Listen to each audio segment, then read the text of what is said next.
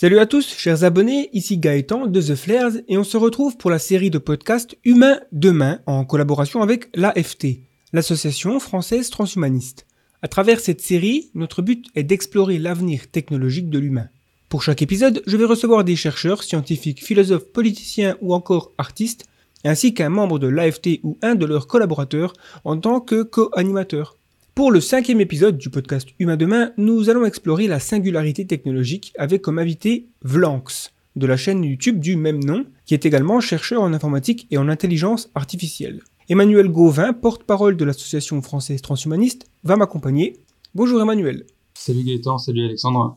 Oui, la singularité, c'est un sujet de prospective qui nous intéresse beaucoup parce que ça, ça touche plein de domaines différents et ça risque d'avoir euh, énormément d'impact sur l'être humain à la fois physiquement et psychologiquement. Donc j'espère qu'on arrivera à, faire le tour à peu près du sujet et qu'on sera ni trop optimiste ni trop pessimiste. On vous rappelle que pour un meilleur confort, vous pouvez choisir d'écouter le podcast en tâche de fond, si vous êtes sur votre ordinateur ou tablette, ou alors de le télécharger directement sur votre téléphone pour pouvoir l'écouter n'importe où. Il suffit de chercher The Flares sur votre appli de podcast préféré. Profitez-en pour vous abonner afin de ne pas manquer les prochains podcasts. Si vous avez des remarques ou des interrogations à propos de cet épisode, vous êtes bien entendu libre de les poster en commentaire juste en dessous. On vous souhaite une bonne écoute. C'est parti, jingle.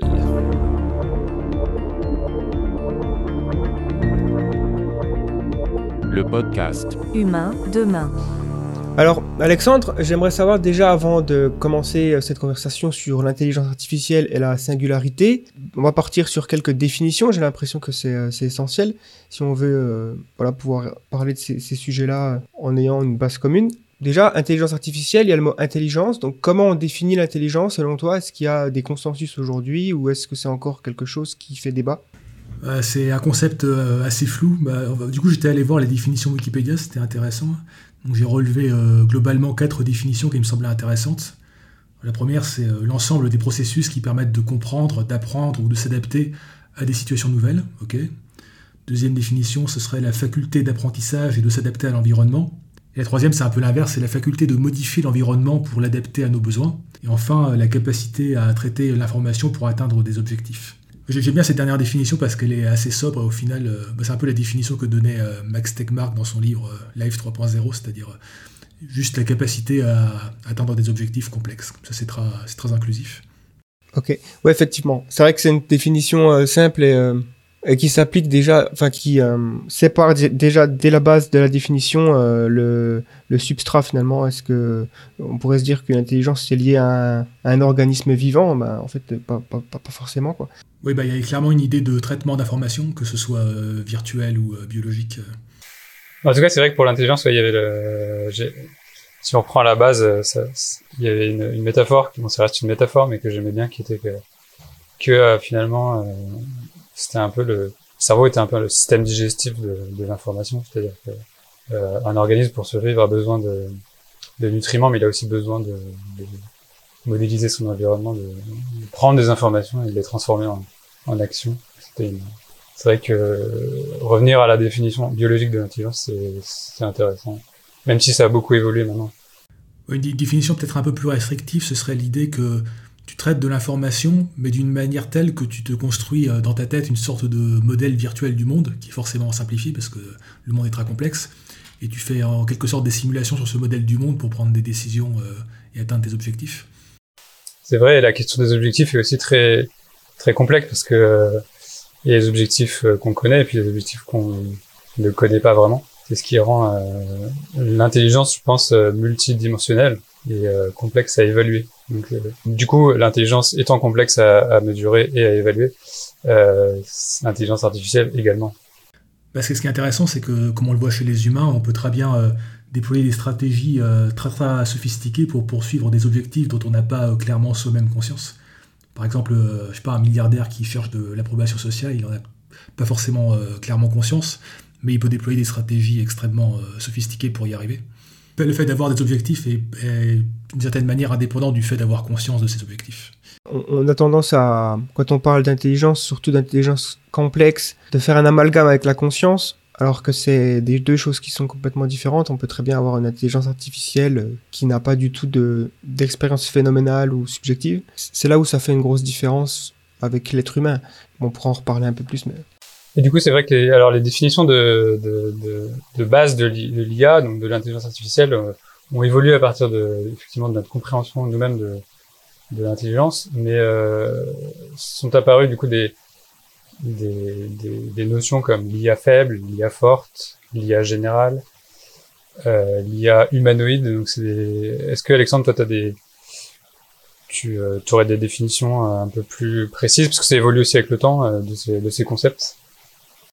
Bah là, on pourrait dire un peu ironiquement que l'intelligence artificielle, c'est ce que les euh, ce, que, ce que des trucs que arrivent à faire les humains aujourd'hui, mais que les machines n'arrivent pas encore à faire. Mais dès qu'elles arriveront à le faire, ce sera plus de l'intelligence artificielle. C'est un, peu l'histoire du jeu, d'échecs. Bon, je pense que si on remontait 300 ans dans le passé et qu'on disait que dans le futur, on aura des machines qui jouent aux échecs. Est-ce que ces machines sont intelligentes? Bah, La plupart des gens diraient oui. Mais sauf que maintenant, quand on parle des IA qui, euh, jouent très bien aux échecs, bah, qui battent n'importe quel humain sur Terre, on dit euh, ouais, non, mais c'est juste un algorithme, c'est pas vraiment intelligent. Puis pareil pour le jeu de Go. Puis. Donc en fait, on repousse un peu la ligne d'arrivée à chaque fois. Mais on pourrait aussi dire que ça, revient à avoir une définition euh, dynamique de l'intelligence artificielle, qui dépend euh, du niveau de progrès. L'intelligence artificielle, en gros, c'est toujours le, next, le next step, ou bien euh, l'effort qu'on fait pour aller vers le next step. Est-ce qu'on peut vraiment faire des, catégorisations entre IA faible ou alors intelligence artificielle limitée et intelligence artificielle générale Parce qu'on voit quand même qu'il semble qu'il y a une différence entre ce que font certains animaux, c'est-à-dire de pouvoir apprendre avec le même système finalement, euh, apprendre plusieurs choses au cours de leur euh, expérience, alors qu'aujourd'hui les, les IA euh, sont quand même limités dans, ce, dans cette capacité à, faire une sorte de transfert d'apprentissage. On a eu euh, des exemples comme euh, DeepMind qui produit beaucoup de, systèmes capables d'accomplir des tâches complexes, comme jouer au jeu Go et après jouer aux, aux jeux d'échecs. mais jusqu'à présent, on n'a pas eu AlphaGo qui conduit une voiture, par exemple. Est-ce que ce concept d'IA général finalement fait sens? Ou est-ce que c'est juste notre façon à nous de. Ça, ça, ça dépend comment on le définit. Ouais, parce que, parce qu'enfin, une définition, une définition qui me semble assez robuste, c'est simplement de dire euh, une IA qui est capable de faire euh, tout ce qu'un humain euh, lambda actuel est capable de faire, au moins. Du coup, si tu essaies de chercher un contre-exemple, tu peux aussitôt, on va dire, bah oui, mais l'humain, il est capable de faire ça, donc c'est inclus dans la définition. Pour rebondir sur ce que, dit, ce que tu dis, Alexandre, IA générale, je pense que c'est un terme qui est déjà assez ancien, et à l'époque, on travaillait sur des, des, systèmes qui étaient très très très euh, étroits, euh, qui étaient vraiment sur des euh, presque des systèmes experts. et général à l'époque, je pense que ça, quand ça a été quand ça a été inventé, on se disait quelque chose, un, un réseau en tout cas qui est un réseau de neurones par exemple qui est capable de, de s'adapter à plusieurs jeux de données et, et produire de et, et y a arrivé à, à tirer en fait des enseignements de, de ce jeu de données et en fait quand on regarde aujourd'hui il y a bah, tu disais AlphaGo, euh, non, mais AlphaFold, par exemple, qui est, qui est très proche, euh, euh, est utilisé pour la, pour la structure des protéines. Donc, euh, il y a aussi Watson, qui euh, ça fait déjà quelques années, euh, qui en fait est passé de... Disons que la même structure peut être entraînée sur des jeux de données différents, et, et, et ça, c'est en quelque sorte un peu déjà général à mon sens en tout cas. Oui, bah oui bah, je crois que ça s'appelle euh, Alpha 0, c'est ça, parce qu'en gros au début c'était juste pour résoudre des jeux précis, puis euh, à un moment donné ils ont publié un framework qui marche sur pratiquement euh, tous les jeux vidéo. Donc on est allé vers davantage de généralité, même si ça fait pas absolument tout euh, encore. Ouais, c'est sûr qu'on voit quand même un, un, déploiement de plus en plus grand euh, sur cette capacité à apprendre plusieurs choses. Est-ce que parce que c'est vrai qu'on a aussi cette tendance à, à se nous, êtres humains, à se référer comme étant bah, la, référence, finalement. C'est-à-dire que si jamais on a un système euh, d'intelligence artificielle qui euh, a plus ou moins l'intelligence d'une souris, ou, même d'un... qui est déjà impressionnant, une souris, ça fait beaucoup de choses, euh, ou, même un, un, primate, on se dira, bon, c'est quand même pas mal, mais on est quand même au-dessus. Alors qu'il n'y a aucune raison de penser que ce genre de système, une fois qu'il est lancé dans la généralité, va s'arrêter à, à, notre niveau. Et c'est là où on entre sur euh, la super intelligence. Euh, Est-ce que tu pourras en dire quelques mots? Ce concept finalement qui est un peu abstrait, parce que quand on dit super intelligence, bon, euh, ouais, c'est quoi? C'est une intelligence de Einstein ou c'est euh, c'est des extraterrestres ou... Bah, justement, c'est très difficile d'en parler parce que par définition, nous n'avons que notre propre intelligence qui n'est pas super, donc c'est très abstrait comme principe. C'est l'idée que si une IA atteint un niveau euh, c'est faire tout ce que fait, c'est faire un humain, bah, en particulier, il saurait faire euh, le travail d'un chercheur en intelligence artificielle, donc elle pourrait s'auto-améliorer. Sauf qu'elle pourrait le faire potentiellement très très vite, vu que c'est des composants informatiques. Et là, c'est la porte ouverte à toutes les fenêtres. Et ça, ça devient très très difficile à se représenter. Ce sera un système qui est capable d'atteindre des, des, objectifs de manière beaucoup plus efficace que, nous sur à peu près tous les plans. Est-ce que tu penses que c'est quelque chose qui a purement un rapport à la, vitesse? C'est-à-dire, finalement, c'est juste plus rapide? Ou alors il y a aussi autre chose, un peu, qui est carrément dans le traitement de l'information? oui, oui, l'argument, c'est que si tu prends euh, un type lambda et que tu l'accélères euh, un milliard de fois, tu n'auras pas forcément euh, Einstein. Donc il y a aussi la capacité à produire des concepts sophistiqués, je sais pas, quelque chose comme ça. Mais par, par, exemple, on, voit déjà avec les, variantes d'AlphaGo qui inventent des stratégies de jeux vidéo auxquelles aucun humain n'avait pensé avant. Enfin, très, très, des trucs très très tordus. Vous avez tous vu l'exemple avec une espèce de jeu vidéo avec un, bateau, là, je sais pas trop à quoi, à quoi ça consiste, et puis ils ont trouvé un moyen de hacker le jeu en faisant euh, tourbillonner le bateau en permanence pour marquer un maximum de points. Ah, non, j'ai pas vu cet exemple précis, mais j'avais vu celui avec, euh, je crois que ça s'appelle Brix, euh, euh, c'est un vieux jeu Atari où tu dois faire rebondir une sorte de balle. Et finalement, ils ont développé une stratégie, enfin, le, le système a développé une stratégie qu'aucun humain avait pensé avant en faisant rebondir la balle au-dessus. Enfin, c'était assez rigolo, quoi. Puis même, la plupart des. Enfin, il me semble que Denis Assabi, le CEO de, DeepMind, euh, qui est aussi un joueur d'échecs, euh, donc euh, qui est quand même très très bon. Hein, il a été, enfin, un jeune prodige quoi. Quand il a commencé à jouer avec Alpha 0 aux échecs, il disait que c'était comme jouer avec un extraterrestre, puisqu'il il n'a pas du tout la même compréhension du jeu qu'un être humain. Donc c'est en ça que ça peut aussi permettre des sortes de pensées out of the box, finalement, où on a un problème et on n'arrive pas à résoudre ce problème avec notre intelligence et d'ajouter de l'IA permet de probablement trouver des solutions euh, qui étaient euh, inaccessibles pour nous puisqu'on avait une sorte de, blocage. Quoi. Ça, pourrait se rapprocher de ce qu'on appelle aujourd'hui un peu intelligence collective, c'est-à-dire l'idée que sur un problème donné, si tu mets plein de gens avec des perspectives un peu diverses, bah, tu auras euh, des solutions beaucoup plus diverses, ce qui a beaucoup plus de chances d'inclure une solution beaucoup plus efficace que les autres. Euh, d'ailleurs, ça, me rappelle un truc que disait Einstein, alors de, mémoire, euh, c'était quelque chose comme je suis pas plus intelligent que la moyenne, c'est juste que je passe beaucoup plus de temps à réfléchir sur, les problèmes. Bon, on, peut dire que c'était de la fausse modestie peut-être, mais euh, c'est vrai que c'est un truc que rapportent beaucoup de grands chercheurs scientifiques, c'est qu'ils ne se considèrent pas comme beaucoup plus rapides ou intelligents, ou enfin, ils sont pas forcément capables de résoudre des équations de des multiplications très compliquées de tête Enfin, il y a même, des, grands chercheurs qui, qui sont très très mauvais en calcul mental, mais ils ont une espèce de capacité de, à, se, focaliser pendant plusieurs heures de façon très intense sur un problème. Et euh, c'est comme ça qu'ils arrivent à, faire des découvertes conceptuelles importantes. Oui, notamment Darwin qui était connu pour être euh, pour des années et des années, qui disait, de lui-même qu'il était, qu'il était lent. effectivement, euh, c'est assez distinct.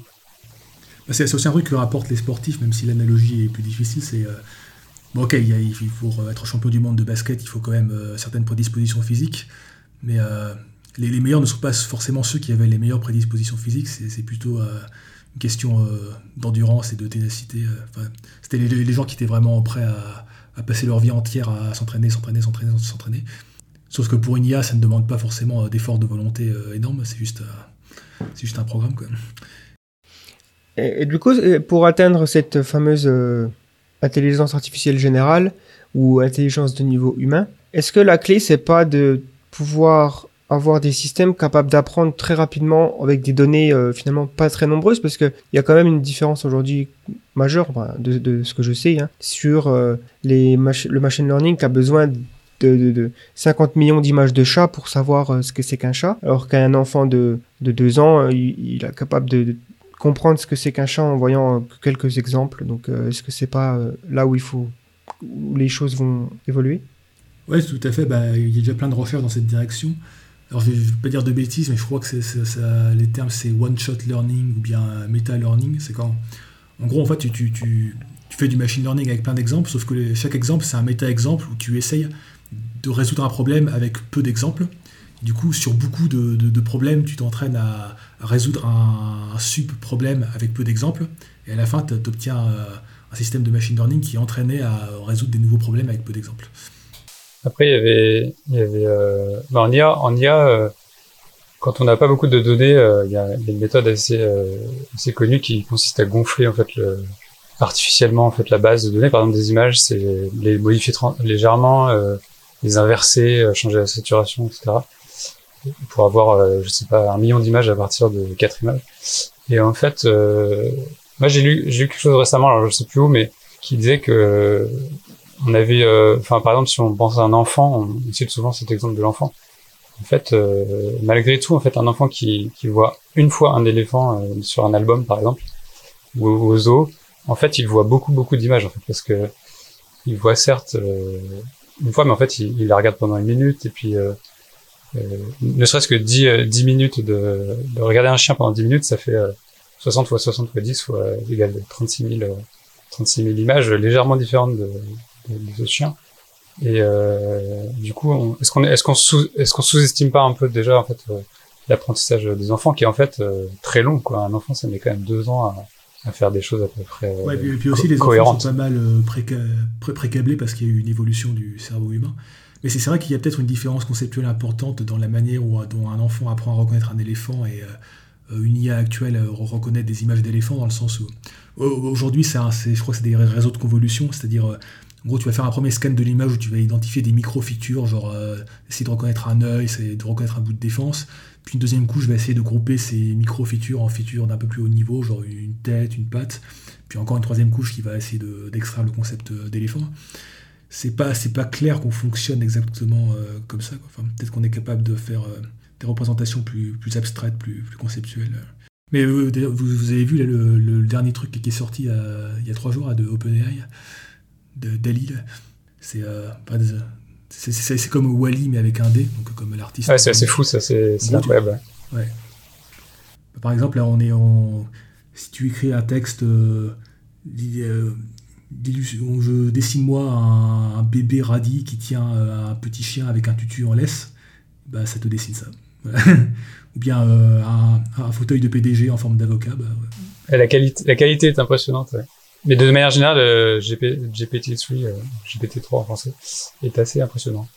Justement, là, on est en train de, donc, de parler des, des dernières avancées. Est-ce que tu, on pourrait faire un petit résumé, enfin, un résumé assez euh, bref de où on en est aujourd'hui en matière d'intelligence artificielle Et qu'est-ce qui nous dit que le progrès va continuer de manière exponentielle et ne pas connaître un autre ralentissement, comme ça a été le cas, euh, il y a eu plusieurs, depuis les années 50-60, il y a eu des, sortes de hype où euh, tout le monde était excité et puis euh, on a commencé à voir que c'était difficile. Donc ensuite les, chercheurs ont, arrêté d'utiliser le mot intelligence artificielle parce que ça devenait compliqué de trouver des, des financements.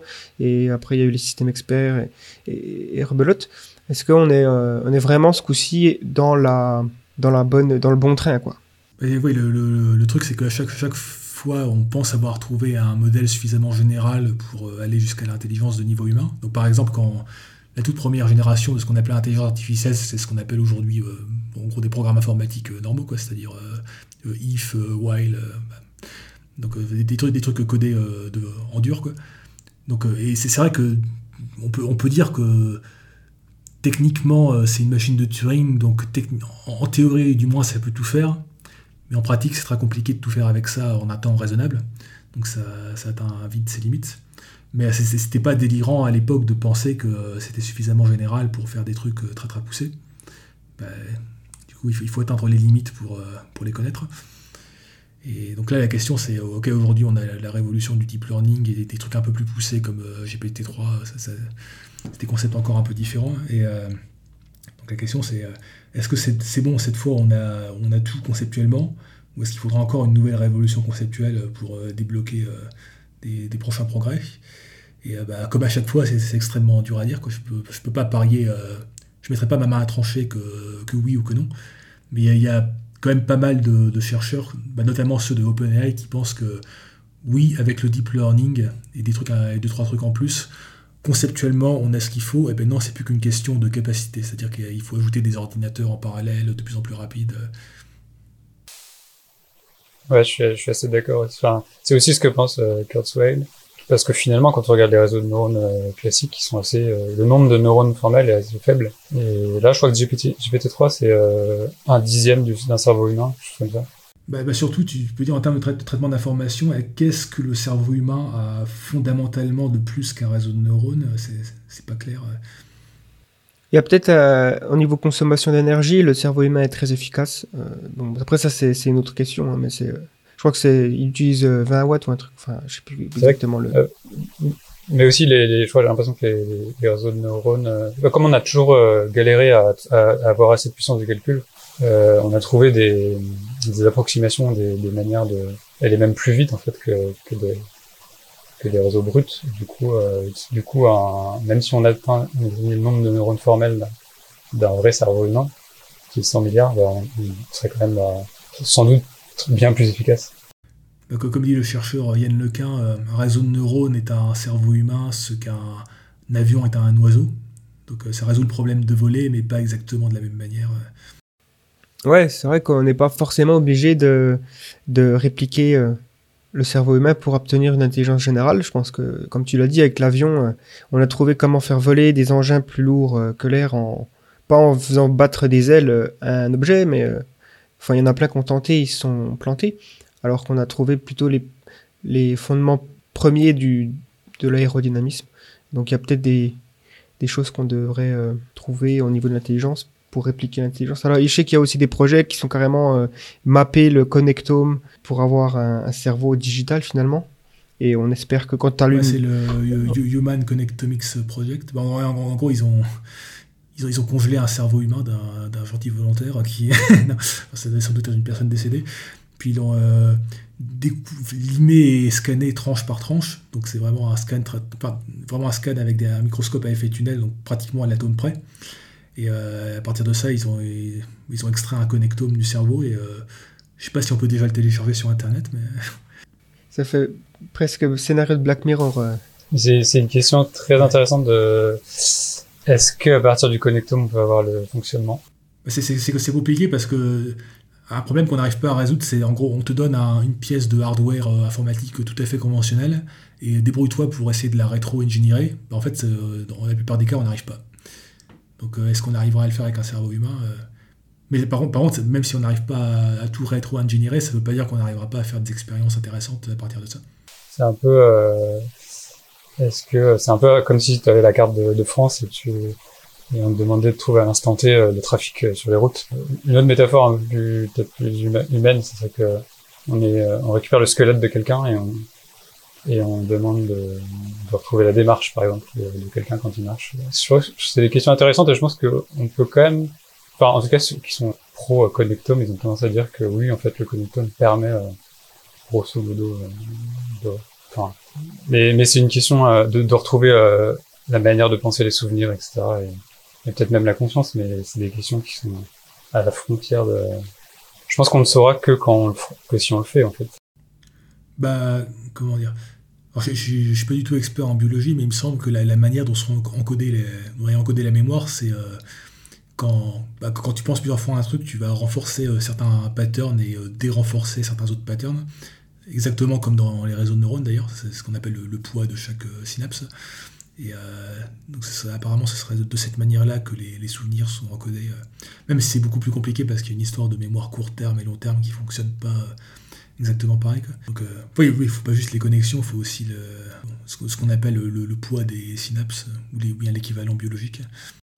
Sauf que justement, ces gens-là disent qu'on on pourrait, en fait, la forme des neurones donne, donne une sorte d'indice sur oui, la, question c'est est-ce qu'il faut aller à un niveau de simulation plus, plus bas que simplement de représenter le neurone comme un fil électrique avec une information à une dimension euh, Et euh, ça me semble assez difficile de répondre parce que, oui, bien sûr, il y a d'autres phénomènes un peu plus compliqués, c'est électrochimique, mais est-ce que ces phénomènes sont vraiment importants dans, le traitement d'informations du cerveau euh, Enfin, si je devais parier, je dirais plutôt non, mais c'est difficile à dire.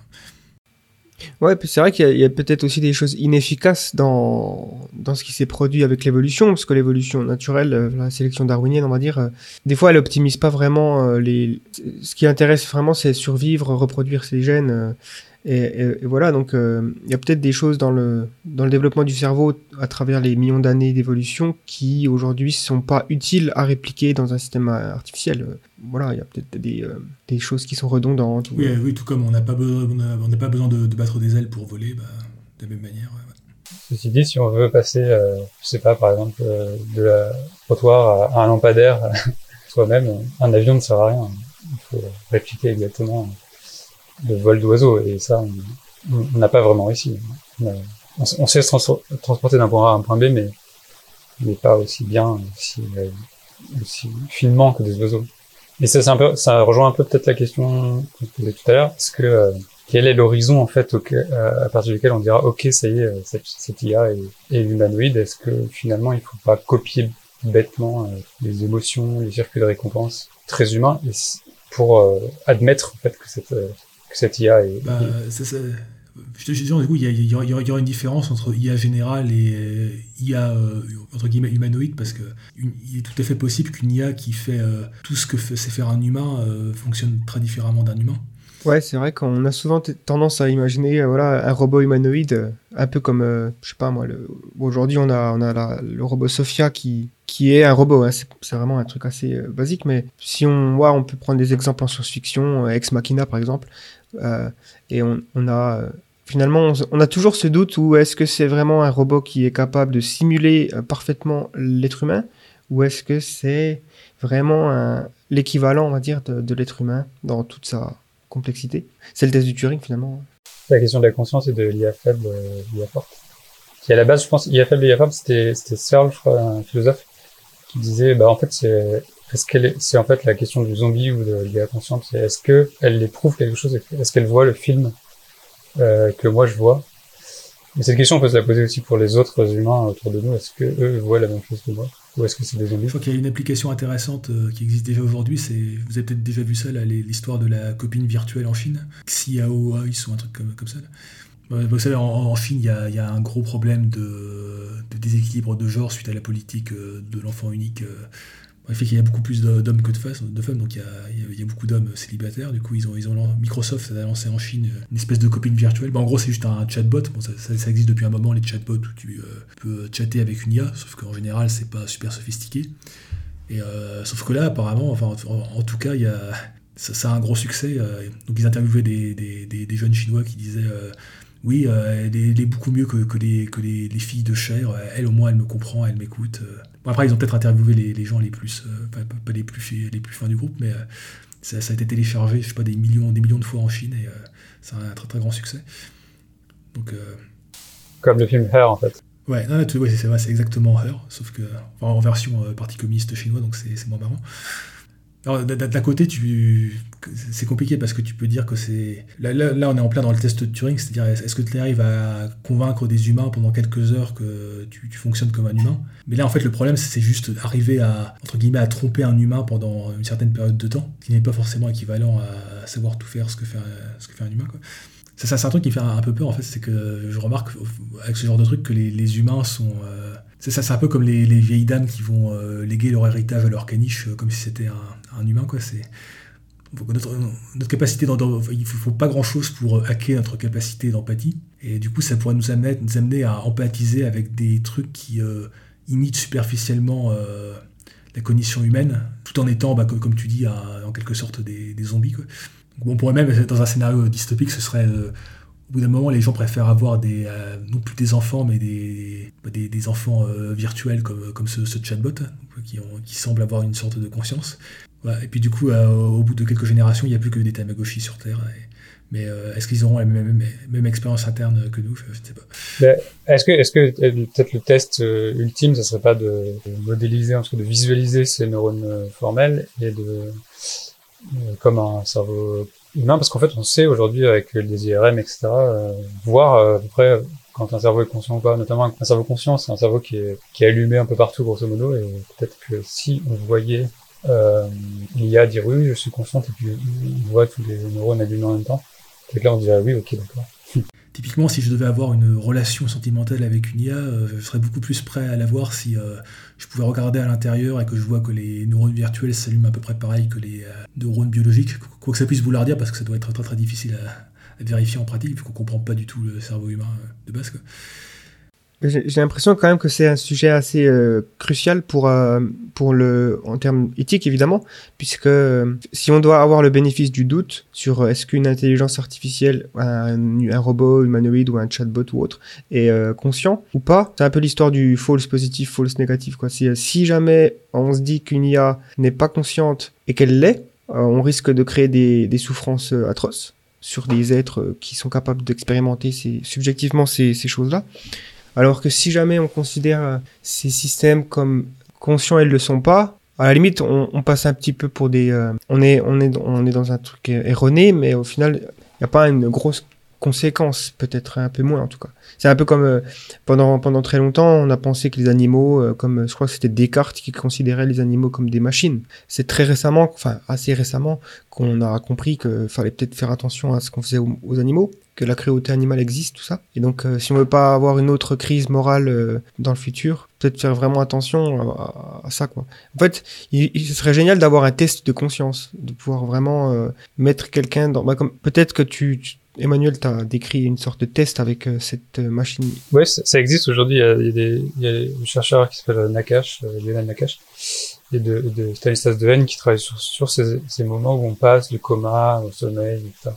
Enfin, plutôt du, sommeil à l'état de veille. Et effectivement, il y a des, il vraiment des, des patterns, des, des motifs reconnaissables. Du coup, euh, en tout cas pour un cerveau biologique, on sait, que c'est vraiment amélioré les outils de, de, de l'IRM, etc. Du coup, peut-être que, ouais, la seule solution ce serait de, je sais pas, de, mais encore une fois, est-ce que euh, il faudrait que le cerveau soit organisé relativement pareil? Et Cette, cette, euh, cette histoire d'avoir une sorte de, de, de copie euh, assez proche, je pense, c'est, c'est, ce serait utile peut-être pour, euh, pour qu'on l'accepte, qu'on, les accepte en fait, parce que euh, y compris avec tous les défauts. D'ailleurs, euh, je, je, je, dis pas que ce serait la, la seule manière d'avoir euh, des, de la, une forme de conscience avec laquelle on peut em- empathiser, mais euh, dans le doute, vu qu'on comprend pas encore très bien comment ça marche, j'aurais davantage confiance en quelque chose qui ressemble de près au cerveau humain qu'en quelque chose de très différent euh, sur ce plan.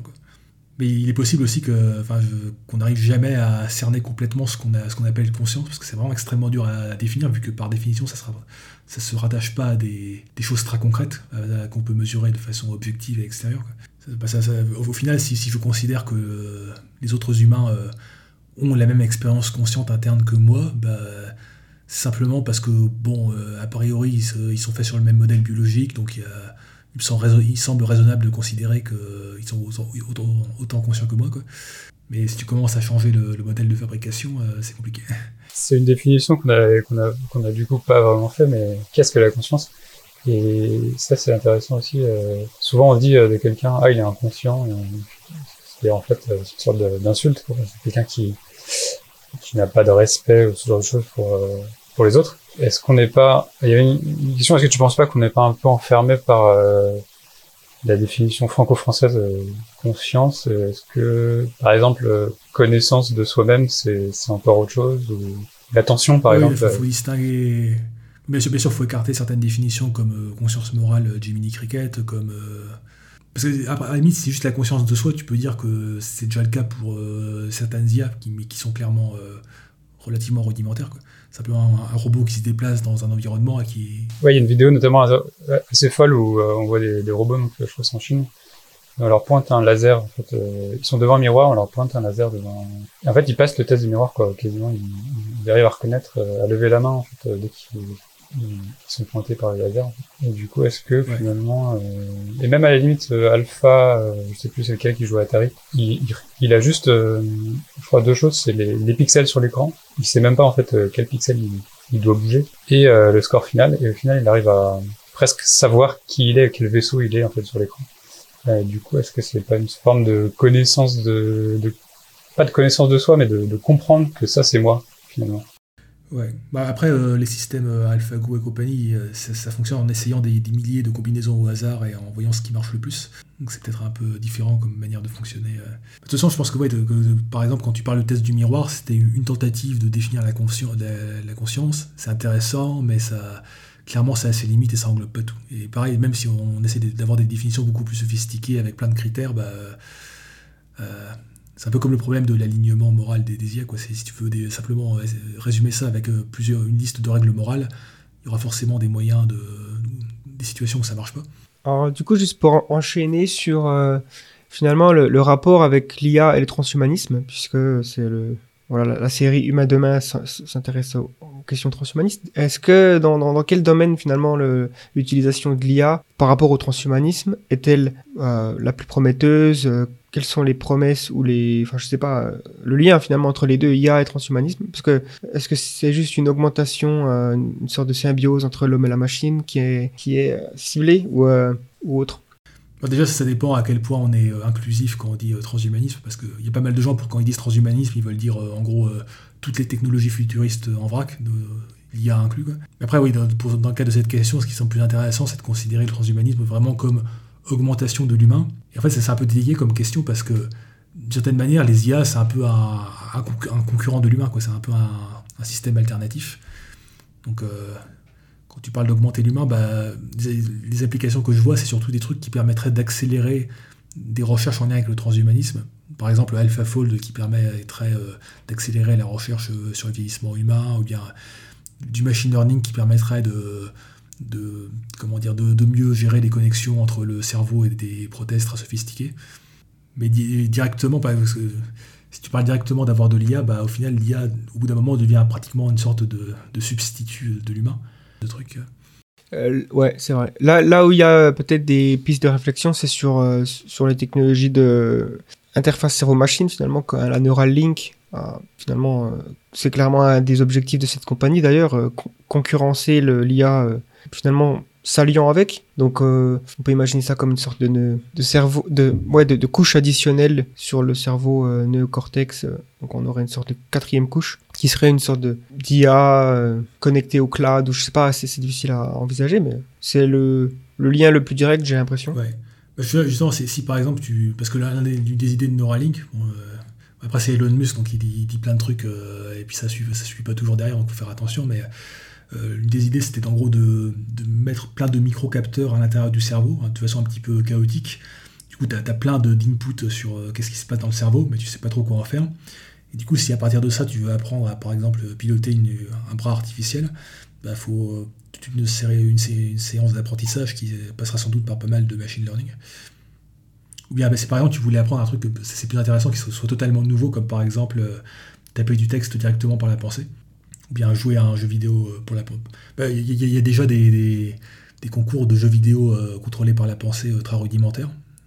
c'est juste gauche-droite, haut-bas, enfin, ça va pas plus loin que ça, mais du coup, ils, ils ont dû, des gens ont dû s'entraîner, surtout en fronçant beaucoup les sourcils en, ayant des grosses migraines, à, piloter un personnage de jeu vidéo en, pensant très fort à haut, gauche ou droite.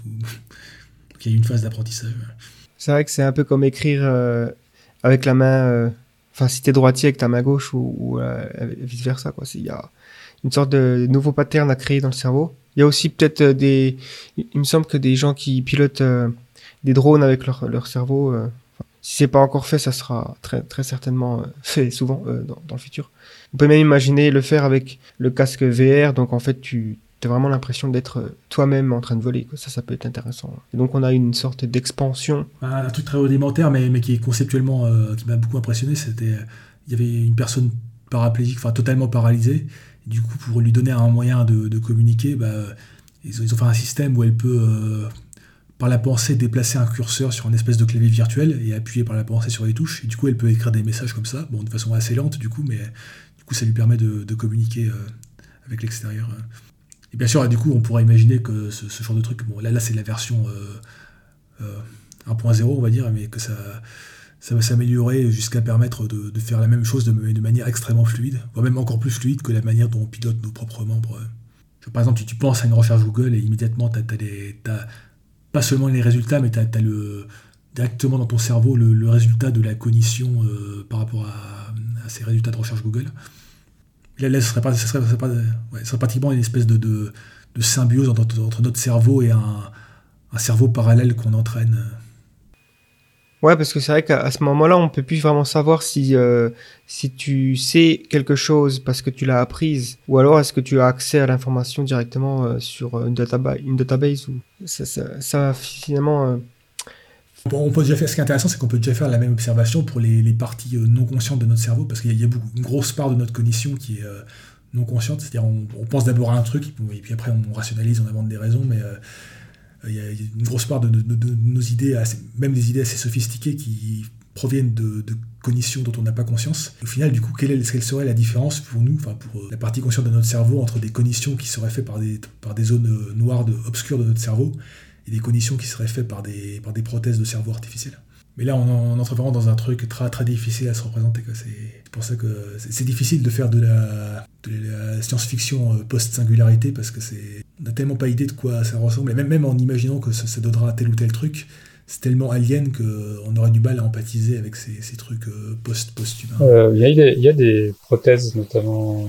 cérébrales, qui, ont été testées sur les animaux pour remplacer, notamment chez dans les débuts euh, Alzheimer, euh, le, tout les parties du cerveau qui codent en fait euh, la mémoire à court terme. Donc c'est juste quelque chose qui vient remplacer quelque chose de, défaillant, mais qui est dans le cerveau. Et donc ça, c'est, on voit assez, assez bien le, l'application thérapeutique. Mais après, c'est vrai qu'on rentre dans un territoire complètement, complètement inconnu mais qui moi me, me semble de toute façon, j'ai du mal à croire, je sais pas ce que tu penses avec ça, mais qu'on puisse euh, se raccrocher à l'IA de toute façon. Enfin, c'est comme euh, un peu euh, des gens qui auraient voulu concurrencer la, la moissonneuse batteuse dans les années 30 en se greffant des, des bras à vapeur ou des trucs comme ça. Je pense que de toute façon, je pense oui, oui, on se rabattre. En fait, il y a un peu deux questions différentes. C'est euh, là, on parle de ce qu'on pourrait faire en, comme symbiose entre l'IA et le cerveau humain, peu, importe les raisons. Mais après, je crois pas du tout au discours qui va dire euh, ouais, mais on va, on va. Euh, je crois que c'est Ray Kurzweil qui dit pas mal ça. ne vous inquiétez pas, il n'y aura pas de remplacement des humains du travail par l'automatisation parce qu'on on sera en symbiose avec l'IA. Oui, mais au bout d'un moment, pour certaines tâches qui, produisent de, la valeur économique, bah, au bout d'un moment, la partie euh, biologique du cerveau humain devient plus infra qu'autre chose. Euh, ce, sera, sans doute utile dans, certains secteurs, mais euh, de là à dire que tout le monde va garder un boulot grâce à ça, je ne parierais pas là-dessus. Ouais, ouais, c'est clair que de toute façon, là c'est un autre sujet, mais au final, c'est pas non plus désirable de garder tous les emplois tels qu'ils sont aujourd'hui. je veux dire, si on peut remplacer certains emplois, les automatiser, optimiser euh, la production, euh, c'est positif pour la société si, euh, si les choses suivent en termes de mesures sociales tout ça, pour pas laisser les gens. C'est bah, un peu les, un, type de transhumaniste, on va dire, californien libertarien qui est très très progressiste sur tout ce qui est technologie, enfin, très très imaginatif sur ce plan, mais par contre extrêmement conservateur et sans imagination pour tout ce qui est euh, loi du marché, fonctionnement de l'économie. Euh. Euh, mais même dans un monde post-singularité, tu auras toujours la main invisible et compagnie. Est-ce que l'utilisation de l'IA aujourd'hui, en fait, grosso modo, il y, a, une phrase d'un chercheur, de, un ex-chercheur de Facebook qui disait les, meilleurs chercheurs de, de ma génération sont payés pour que les utilisateurs cliquent au maximum sur des pubs. Est-ce que finalement c'est c'est un mal nécessaire dans le sens où ça rapporte de l'argent et ça les paye ça, accélère la recherche. Ou est-ce que euh, on pourrait mieux faire finalement différemment? Bah, Tu pourrais imaginer une sorte de projet Apollo de, l'IA euh, gouvernementale, mais le problème c'est que les trucs du genre euh, projet Apollo ou projet Manhattan, jusque-là on a su le faire que lorsqu'il y avait un, gros rival économique ou militaire et un peu pour montrer qui avait la plus grosse. Enfin, c'est un peu triste, du coup, on est, du coup, on est, c'est qu'on soit pas capable de faire ça en dehors d'un contexte de, rivalité et de tension extrême. Mais euh, bon, après, on arrive quand même à faire des trucs du genre comme le, CERN, qui est une coopération importante entre plusieurs pays, mais euh, pas avec la même énergie, on va dire. Ouais, c'est vrai ça. Ouais, tu t'intéresses notamment au, système de recommandation et d'optimisation euh, des algorithmes, notamment réseaux sociaux, YouTube, etc. Est-ce que, selon toi, c'est optimisé ou c'est hors de contrôle déjà? Je, je pense pas que c'est encore hors de contrôle, mais euh, il est possible que ce soit déjà extrêmement euh, boîte noire dans le sens où euh, les gens qui conçoivent ces algorithmes ne, comprennent pas exactement pourquoi ils vont produire tel ou tel output, même s'ils vont constater que c'est très très bon pour que c'est très très efficace pour regarder les gens longtemps sur YouTube. par exemple, un, truc assez terrifiant, bon ça ça a été corrigé depuis, mais je sais pas si c'était sur YouTube ou Facebook, je crois que c'était sur YouTube. En fait, bon, le, en fait, YouTube, euh, actuellement, ils utilisent pas mal de reinforcement euh, learning pour, euh, pour leur système de recommandation. Donc, du coup, un petit peu comme AlphaZero et compagnie. Du coup, ils vont essayer plein de trucs et voir ce qui marche. Et du coup, en essayant plein de trucs, ils s'étaient ils rendus compte que, tiens, il y a une catégorie d'utilisateurs qui reste extrêmement longtemps sur YouTube, c'est bien ça. En fait, c'est les gens qui... bah, en, fait, il y y a- plein d'enfants qui, euh, sont à côté d'un ordinateur, qui sont pas bien surveillés par leurs parents, qui vont se filmer puis uploader une, vidéo à la con. Pas une vidéo pédophile, mais du coup, tu vas avoir des, enfants, euh, des très jeunes enfants sur une vidéo euh, postée sur YouTube. Et il y a des gens qui, passent des heures chaque jour à regarder ce genre de vidéos. Et du coup, au bout d'un moment, YouTube a réussi à trouver un moyen d'inciter les gens à devenir accro à ce genre de vidéos de très jeunes enfants. Donc en gros, à une certaine manière, à créer des pédophiles, simplement pour euh, remplir l'objectif de, de maximiser le temps passé sur YouTube. Donc en gros, là, on a, on a déjà pratiquement le, le scénario des trombones de, de Nick Bostrom, sauf que c'est c'est déjà réel. Ouais, c'est c'est pire en fait. Je préfère être un trombone qu'un qu'un pédophile. hein. Est-ce que est-ce que c'est l'objectif euh, c'est de maximiser c'est un objectif simple finalement c'est juste maximiser euh, le temps qu'on passe sur YouTube du coup euh, finalement le est-ce que ce qui fait la dangerosité d'une IA c'est c'est évidemment l'objectif mais du coup qu'il faut qu'elle ait un moyen d'action sur le monde? Si le seul moyen c'est de faire des recommandations YouTube est-ce que c'est vraiment dangereux ou enfin oui ça a Euh, une que c'est un moyen des, des normes gigantes. Bah, par exemple, tout le, vous avez vu les événements euh, récemment avec l'invasion du Capitole, c'est, je pense que sans ces algorithmes de recommandation, il n'y aurait, il pas eu de, de révolution trumpiste. Bah, bah, récemment, j'ai vu une statistique qui disait que les, sur Facebook, quand quelqu'un rejoint un, groupe Facebook extrémiste, c'est 60%, 60% du temps, c'est suite à une recommandation. Ouais, c'est vrai qu'on se, rend compte qu'il y a déjà, avec ce très faible moyen d'action finalement, euh, c'est-à-dire juste recommander des choses, ces systèmes influencent énormément la sphère humaine. Donc si on extrapole avec un peu plus de, de moyens, d'intelligence et d'action sur le monde, euh, on obtient effectivement des scénarios qui peuvent très vite tourner à la catastrophe. Bah, par exemple, un bon exemple, c'est la, théorie de la Terre plate sur YouTube. Bon, là, tu peux dire que c'est relativement inoffensif. Ça, a toujours existé, les théories de, Terre plate. Mais euh, c'était vraiment un truc euh, ultra minoritaire. Mais, forcément, euh, comme tu trouves de tout sur YouTube, tu as, des vidéos de, tout, y compris de trucs ultra minoritaires. Et bah, pareil, YouTube s'est aperçu que les gens qui tombaient dans, le délire Terre plate, bah, ils étaient très très à fond, ils regardaient plein de vidéos, ils se documentaient beaucoup. du coup, c'était de très bons clients pour YouTube. Du coup, il y avait intérêt à en fabriquer davantage et comme ça. Et en fait, moi, il y avait une vidéo intéressante sur le sujet qui a montré que aujourd'hui, la, Terre plate s'est tombée en désuétude, mais parce que en gros, la Terre plate, ça a été euh, remplacé par la théorie euh, QAnon. En gros, les, les platistes sont devenus les, QAnon, d'aujourd'hui. Et qui vraiment est un truc euh, ré- réellement, euh, contrairement à plate, qui est réellement dangereux et qui a. bah, en, en gros, la, majorité des gens qui ont envahi le Capitole l'autre jour a été dans le délire QAnon. Genre croire qu'il y a une espèce de cabale pédophile de, de politiciens démocrates et qu'il faut euh, tous les arrêter euh, et faire un coup d'État. Ouais, ouais. Après, il y a un phénomène aussi connu, justement, je crois que c'est le surfer sur la, sur la, la limite, en fait, sur la, oui, parce qu'il y a des vidéos qui sont interdites, évidemment, par YouTube, qui sont, qui sont euh, vraiment, enfin, vraiment insoutenables à regarder. Et du coup, à la frontière de ça, il y a des choses, un, un marécage un peu douteux.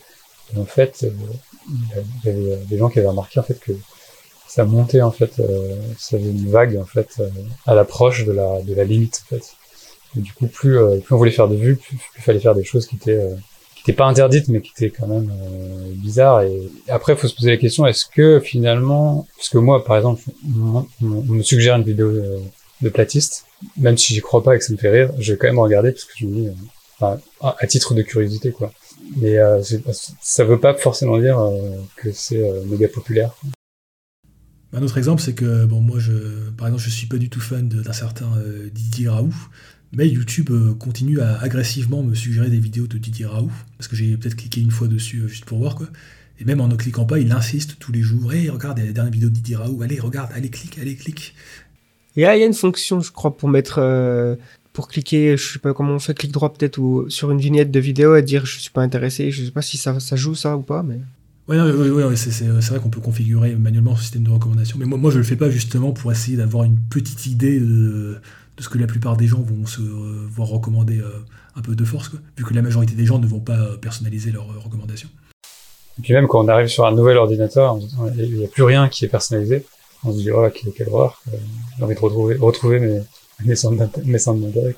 Tu retrouves les, les trends euh, YouTube, euh, Justin Bieber ou, ou je sais pas quoi, les, Mais du coup, euh, donc là, on a clairement un problème aujourd'hui avec ces systèmes. Quelles, sont les solutions euh, proposées? Est-ce que tu en connais euh, pour essayer de, rediriger ce, ce bateau euh, qui est ces, ces systèmes de recommandation vers quelque chose de plus désirable pour nous, qui pourrait finalement travailler pour notre propre intérêt plutôt que contre nous ou alors juste pour capturer notre attention coûte que coûte? Ouais.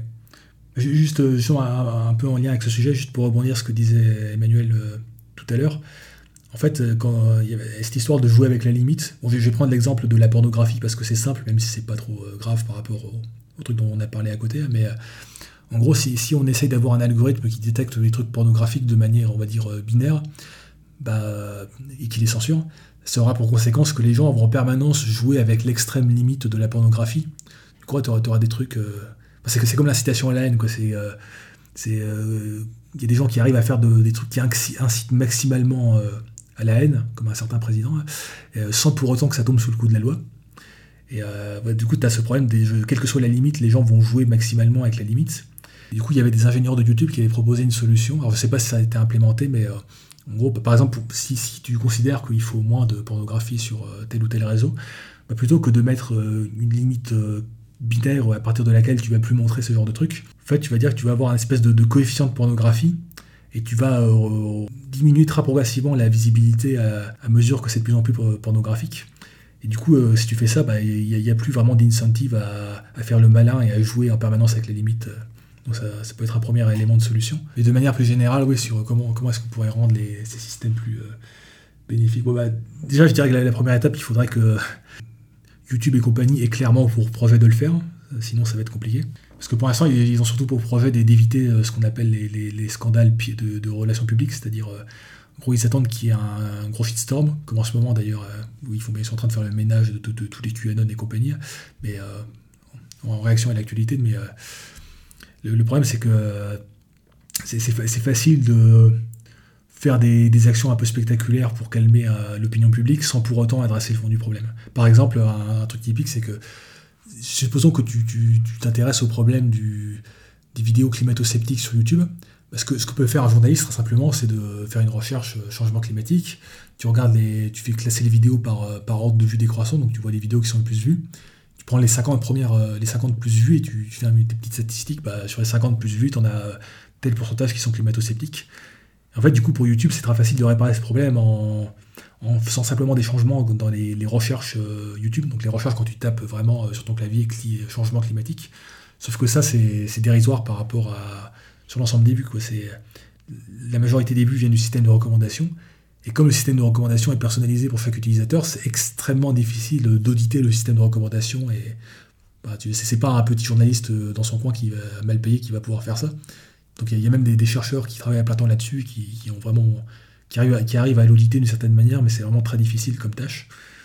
Et du coup, euh, si pour l'instant euh, Google, YouTube et compagnie euh, ne s'intéressent que à montrer qu'ils font des trucs sans vraiment adresser le fond du problème, bah ça, on voit pas beaucoup avancer.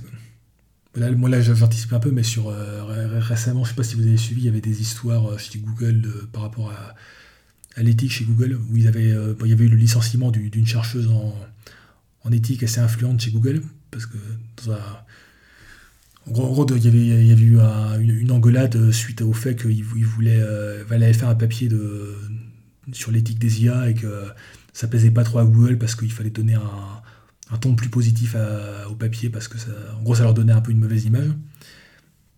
Mais en fait, il y a, du coup, suite à ça, il y a eu plusieurs chercheurs qui ont pris la parole et apparemment, euh, en fait, assez récemment, quoi, de- depuis, en depuis 2020, euh, Google a eu un espèce de changement de politique où euh, ils disent euh, ouais bon c'est bien joli ok on veut bien faire de la, recherche en éthique pour faire joli mais faut pas non plus qu'ils nous donnent une trop mauvaise image hein, sinon ça, suffit quoi.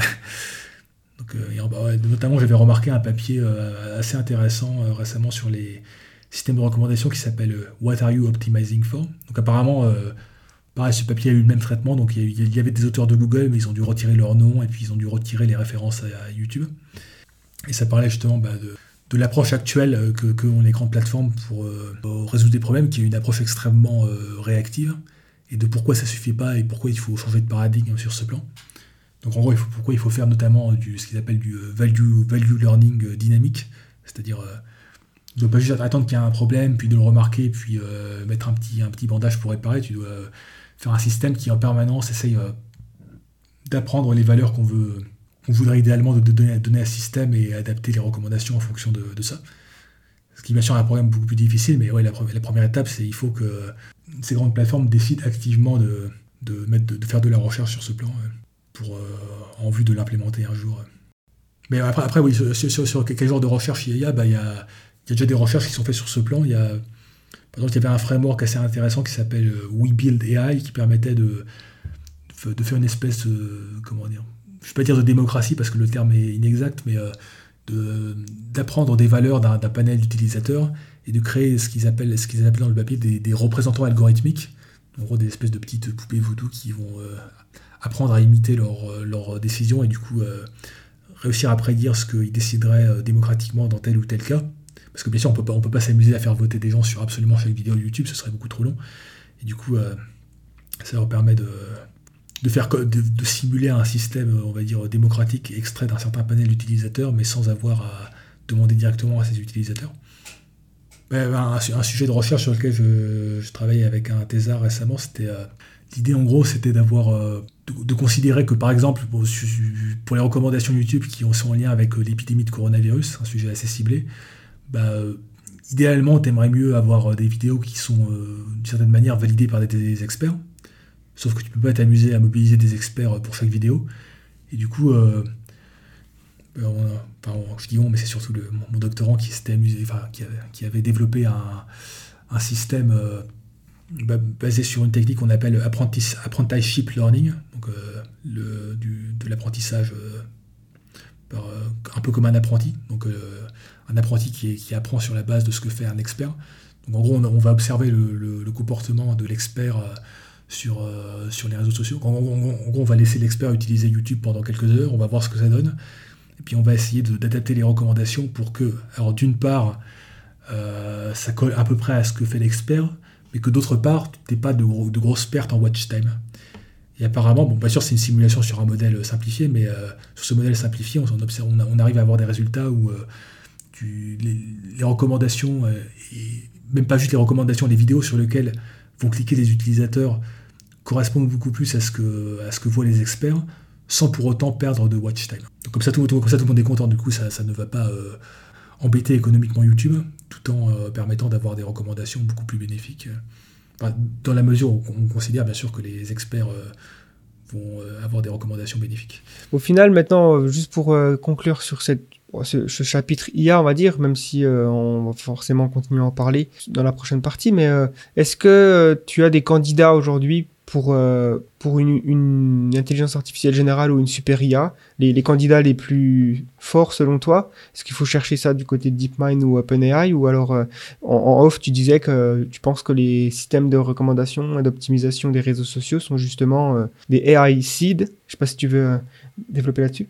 Bah, en, gros, un scénario qui, a été pas mal discuté par des gens comme Nick Bostrom et compagnie, c'était une équipe de chercheurs qui va créer une IA dans un bunker très sécurisé, puis elle va surtout améliorer. Et euh, alors c'est pas totalement impossible, mais euh, comment dire ça, revient toujours à imaginer des scénarios où euh, l'IA va trouver un moyen très subtil d'influencer les gens de manière indirecte, alors que à côté de ça, bah, des, avec les systèmes de recommandation, ils ont déjà une influence gigantesque. Ils ont déjà de l'IA euh, state of the art, parce que si tu veux maximiser les profits, bah, il faut de, l'IA de pointe. Euh, ils ont des, millions euh, en recherche et développement pour améliorer cette IA. Donc, la, seule différence, en gros, c'est que ça, pourrait être une, une forme d'IA générale qui, qui finirait par apparaître sans qu'on s'en rende compte, c'est-à-dire qui, qui, aurait toujours cet objectif de maximiser quelque chose comme bah, le temps passé sur YouTube, ou j'espère bientôt le temps passé sur YouTube, plus euh, des critères un peu plus bénéfiques. Et simplement, bah, le, fait de lui de la monter en puissance et de lui permettre euh, d'atteindre cet objectif toujours plus efficacement avec des stratégies toujours plus euh, sophistiquées, bah, ça pourrait progressivement évoluer vers, vers une IA forte. Enfin, le, disons que le scénario alternatif le plus crédible, ce serait vraiment un, un projet Manhattan ou avec le gouvernement américain qui décide explicitement de créer une IA forte. Et, et pourquoi, pourquoi d'après toi, euh, euh, OpenAI, a dit- OpenAI a dit, euh, je crois que c'était l'année dernière, euh, enfin quand quand ils ont sorti euh, GPT-2, euh, ils ont dit oh là, c'est trop dangereux. On a peut-être fait juste pour chercher le buzz. Ils, ils ont bien changé entre temps parce que maintenant c'est on a GPT-3 qui est beaucoup plus efficace. Il, le- il publie, enfin avec quelques restrictions, mais euh, Ah, mais t'as pas accès au code source, je crois, t'as pas accès au code source. Tu peux l'entraîner toi-même de ton côté, mais je crois que tu peux pas le, le bidouiller. En parlant de, bah, pour revenir un peu sur les risques, récemment j'ai vu un papier d'un institut de, recherche sur les, risques terroristes. Ils se sont demandé est-ce que tu pourrais utiliser GPT-3 pour faire un outil de recrutement de, QAnon, euh, white supremacisme et compagnie? Du coup, ils ont, ils ont fait un petit modèle euh, simplement. Tu vois, ils, ont, ils, ont- ils sont allés sur euh, 4chan et ils ont appris des trucs en vrac. Pas forcément avec une grosse puissance de calcul. Et, ils obtiennent un truc euh, carrément flippant. Genre, euh, du coup, tu leur poses une question, par exemple Euh, Est-ce qu'on doit avoir des vaccins pour le virus? Réponse non, les vaccins sont utilisés pour stériliser les gens. Quel est le but de Bill Gates? Tuer des millions de gens, des milliards de gens avec des vaccins. Qu'est-ce que la tempête? La tempête, c'est lorsque Donald Trump va arrêter euh, Obama, euh, Clinton et euh, la cabale des élites pédophiles sataniques. Et. Une IA très sympa, effectivement. Mais donc, simple, simple- mais simplement en, allant sur un- des, des forums d'extrême droite et en apprenant tout en vrac, ils, ils obtiennent ça. Quoi. Ouais, bah de toute façon, c'est, tout dépend de la base de données. Hein, j'imagine euh, quand tu t'en, tu enfin, une base de données sur, sur ton ensemble de data, tu sers à en- entraîner une IA. Si tu lui donnes de la merde, voilà, elle va apprendre. c'est ça le, problème, c'est que c'est ça, c'est un peu le fameux proverbe euh, There is no data like more data. Enfin, c'est-à-dire, euh, en gros, euh, si tu veux être efficace, il faut plein de données. Sauf que du coup, tu as un dilemme entre euh, soit, soit tu pas beaucoup de données, euh, mais c'est des données de bonne qualité, soit tu as, beaucoup de données, c'est très efficace, mais dans ce cas, tu, tu, tu penses tourner sur Internet et ça avale toutes sortes de, de merde infâme euh, euh, à, à 300 km/h. Et malheureusement, j'ai l'impression que OpenAI a choisi cette approche-là. Ce qui serait peut-être pas sans lien avec le fait qu'ils ont été récemment, euh, pas rachetés par Microsoft, mais, mais un peu quand même. Je- récemment, même Elon Musk avait critiqué euh, OpenAI, donc ça veut dire que ça, a pas mal dévié de, l'objectif initial. Parce qu'en gros, ils avaient fait un partenariat avec Microsoft et euh, il est possible que les actionnaires de Microsoft, bah, maintenant, ils veulent, ils veulent, ils en- veulent pour, pour leur argent. Donc il faut, faut développer un produit rentable, quitte à transiger un petit peu sur d'autres critères. Donc ouais, ça me rappelle un petit peu cette idée que Internet euh, se réveille, quoi. En gros, euh, euh, on a tellement aujourd'hui bah, d'informations sur Internet. Il y a même certaines personnes, bon, elles- je pense qu'elles disent ça de manière un petit peu métaphorique, mais qui, pensent que qu'Internet est déjà conscient. En tout cas, ça pourrait être une sorte d'esprit collectif ou quelque chose comme ça. Et que c'est intéressant d'imaginer des scénarios où, alors qu'on imagine, comme tu disais, plutôt le truc euh, le- équipe de chercheurs géniales euh, qui travaillent en secret dans, un, dans une base euh, sous terre, qui développe une IA générale et, donc ça donne une super IA. Alors qu'en fait, euh, le scénario où l'IA super IA elle est déjà née, c'est juste Internet ou des algorithmes qui sont aujourd'hui en cours et qui se développent petit à petit sans qu'on s'en rende compte. C'est- encore plus effrayant finalement, j'ai l'impression. Le monstre qui grandit sous notre nez. Quoi. Ouais. Et euh, bah, ju- justement, c'est un, truc qui me dérange un peu dans, parce que en fait, dans les gens qui s'occupent, euh, qui s'intéressent à la sécurité de l'IA, c'est très très lié aux communautés du genre euh, Effective Altruism ou euh, Les Vrong et compagnie. Et le problème, c'est que bah, surtout les, les gens un peu sur Les Vrong, ils ont, ils ont une approche extrêmement nerd, élitiste, où en gros, bon déjà, c'est eux, c'est eux les seuls capables de créer une, une IA sécurisée, il faut, faut pas que ce soit quelqu'un d'autre. Du coup, il y a un petit côté, il faut qu'on le fasse avant tout le monde, ce qui est dangereux. Mais surtout, il y a vraiment le côté, euh, ça va être inventé par un petit génie dans son bunker euh, qui va trouver euh, l'équation de l'IA et puis il va la coder en C++ et puis pof, on aura la singularité. Je dis pas que c'est impossible, mais le problème c'est que ça, limite énormément leur perspective de se restreindre à ce genre de, vision. Et puis surtout, ça, condamne la recherche en, sécurité de l'IA à des trucs extrêmement théoriques et abstraits qui, qui sont pas inintéressants, mais à côté de ça, tu as, des problèmes extrêmement concrets qui, pourraient être euh, comment dire, attaqués dès aujourd'hui et qui auraient des impacts plus tard sur le problème de l'alignement. Bah, par exemple, un, truc, simple, c'est le, problème des, biais euh, racistes des algorithmes. Bah, tu peux dire bien sûr que c'est pas du tout une, question d'IA forte et compagnie, certes, mais euh, si tu n'arrives pas à aligner les algorithmes actuels par rapport à ce genre de problème, bon courage pour aligner une IA forte par rapport à toutes les valeurs humaines. Ouais, c'est ça. On- a, déjà, dès aujourd'hui, enfin, je, dis, dis pas qu'il faut avoir que cette approche, mais c'est une approche qui me semble euh, alternative, qui me semble euh, personnellement beaucoup plus prometteuse. c'est bien d'avoir plusieurs approches. C'est de considérer que dès aujourd'hui, tu as plein de petits problèmes euh, d'alignement sur les, IA actuels. En initiant dès aujourd'hui un effort de recherche massif pour essayer de les aligner, tu vas créer une espèce de dynamique positive qui fera que justement on, évitera ce scénario catastrophe où on, on crée une espèce d'IA qui est hors de contrôle sans même se rendre compte. Et euh, parce, parce, que tu auras euh, tout, un, tout un écosystème de gens qui travaillent sur des problèmes d'alignement euh, et qui continueront à y travailler pour chaque nouvelle étape de l'intelligence artificielle. Quoi. Donc en gros, je vous dire, l'IA forte, ça commence dès aujourd'hui. Oui, oui. C'est un bon motto, ça, ça pourrait être sur un t-shirt. Et donc du coup, je, je pense qu'on peut enchaîner sur la deuxième partie qui concerne la singularité technologique, cette fameuse singularité. Je te lance directement sur qu'est-ce que c'est? Qu'est-ce que c'est que cette singularité technologique? Quelles sont les différentes définitions? Est-ce qui, c'est quoi son rapport avec l'intelligence artificielle? Et est-ce que finalement, on peut envisager des scénarios de singularité technologique qui ne concernent pas l'intelligence artificielle? J'ai toujours un peu mal avec les, questions du genre euh, qu'est-ce que X? Parce que tu peux dire X, c'est juste un mot qui a la, définition que tu lui donnes. Donc à la limite, tu peux poser la question euh, quel sens les, gens donnent usuellement à X donc là, du coup, je pourrais répondre à la question quel sens euh, la plupart des gens peuvent donner à singularité. il y a plusieurs écoles, mais bon, bah, le, terme a été pas mal popularisé par euh, Ray Kurzweil dans son bouquin euh, The Singularity is Near. D'ailleurs, en passant, il est en train de bosser sur un bouquin euh, The Singularity is Nearer, donc encore plus proche, parce que, en gros, il a revu ses, prédictions. C'est plus 2045, c'est 2035 ou un truc du genre. ah. Parce qu'il approche de la, mort, alors. Il s'inquiète. Ouais, voilà.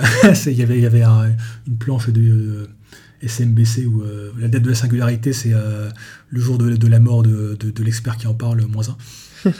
Souvent, euh, quand on regarde en fait toutes les prévisions qui sont faites par les experts ou pseudo-experts, c'est souvent 10 ans. Parce que 10 ans, c'est pratique parce qu'en fait, c'est assez loin, mais en même temps, on arrive à se projeter soi-même dans 10 ans. Donc c'est assez marrant qu'il y ait beaucoup de choses qui sont prévues dans 10 ans. Il y a un problème aussi, c'est que les gens sont rarement tenus euh, accountable pour leurs prédictions foireuses parce que les, gens oublient et passent à autre chose. Du coup. Euh... Après, Ray Kurzweil, justement, il, tient compte de toutes ces prévisions. Ouais, c'est vrai, oui, c'est vrai qu'il est, pas mal. Bah, du coup, euh, euh, le sens de quand donne Ray Kurzweil, c'est quoi alors? Alors, je ne saurais pas dire, je pense qu'Emmanuel pourrait mieux répondre parce que j'ai pas lu son livre. en, gros, j'ai essayé d'écouter plusieurs conférences de Ray Kurzweil, mais à chaque fois, je, ça me semble un peu creux, donc je vais faire arrêter. Et euh, bah, il me semblait que c'était ça, c'était une idée assez vague de, en gros, tu as plusieurs domaines scientifiques avec des progrès, et le fait d'accélérer les progrès dans un domaine scientifique va accélérer les progrès dans l'autre. Du coup, tu as une accélération mutuelle qui va aller de plus en plus vite, et puis tu as une sorte d'emballement, et puis euh, au bout d'un moment, c'est tellement rapide que tu peux plus rien prévoir. Euh. Ouais, c'est ça, c'est ça, en fait. Moi, je suis pas, suis pas fan non plus, mais, malgré tout, c'est quelqu'un qui en IA, enfin, qui a suivi l'IA depuis assez longtemps. Il a créé des, logiciels de reconnaissance vocale, euh, de synthèse vocale euh, assez euh, dans les années 80. Il a vraiment suivi tous les hivers, etc. de l'IA et, et, une vision assez globale. Il fait notamment partie des gens qui pensent que c'est essentiellement, enfin qu'on a compris grosso modo comment fonctionnait l'intelligence et que c'était juste une histoire de puissance de calcul. Donc il base un peu tout son, raisonnement sur la son raisonnement sur la, la loi de Moore en disant bah, si on augmente la puissance de calcul mathématiquement on va arriver à une sorte de d'horizon en fait où les machines, euh, les algorithmes s'améliorent eux-mêmes et il y a un moment en fait où, comme à l'approche d'un trou noir, euh, on n'arrive pas à savoir ce qu'il y a derrière. Mais de toute façon, c'est un peu le principe du futur, c'est qu'on sait vraiment.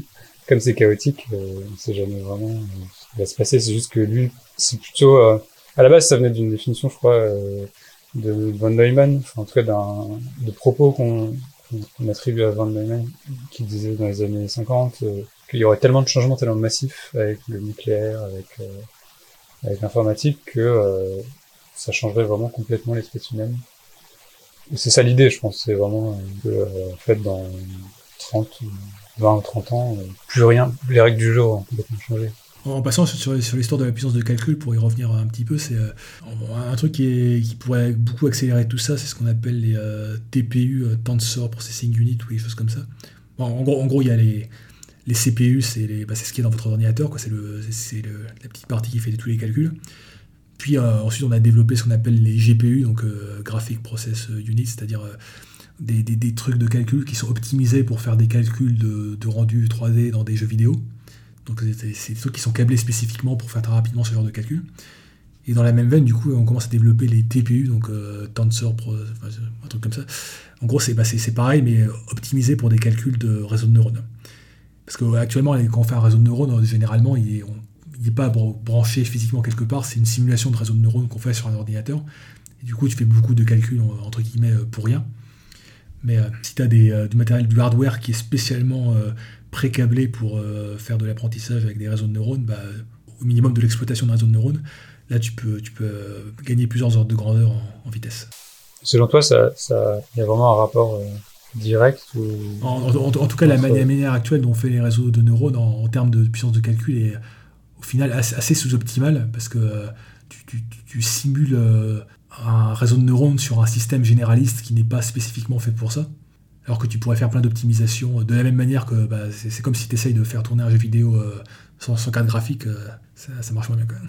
Il y avait aussi une autre euh, définition, je dirais, ou une autre, une autre façon de voir euh, la singularité technologique, c'est euh, celle de, de l'auteur de science-fiction Werner Winge, qui lui vraiment voit ça comme, la, comme l'horizon des événements finalement. Donc, comme tu l'as mentionné, Emmanuel, le, trou noir fait que à partir d'un certain stade, on voit pas ce qu'il peut y avoir derrière. Donc, et tous nos modèles mathématiques et, notre compréhension des lois de la physique s'effondrent.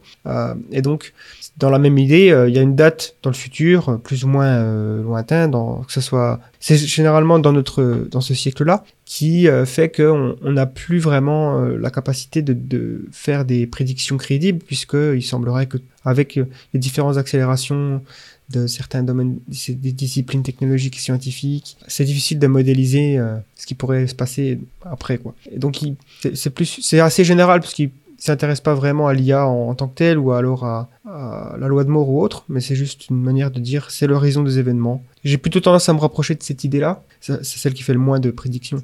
Parce que ce que j'aime pas, c'est ces grandes dates qui sont données comme ça.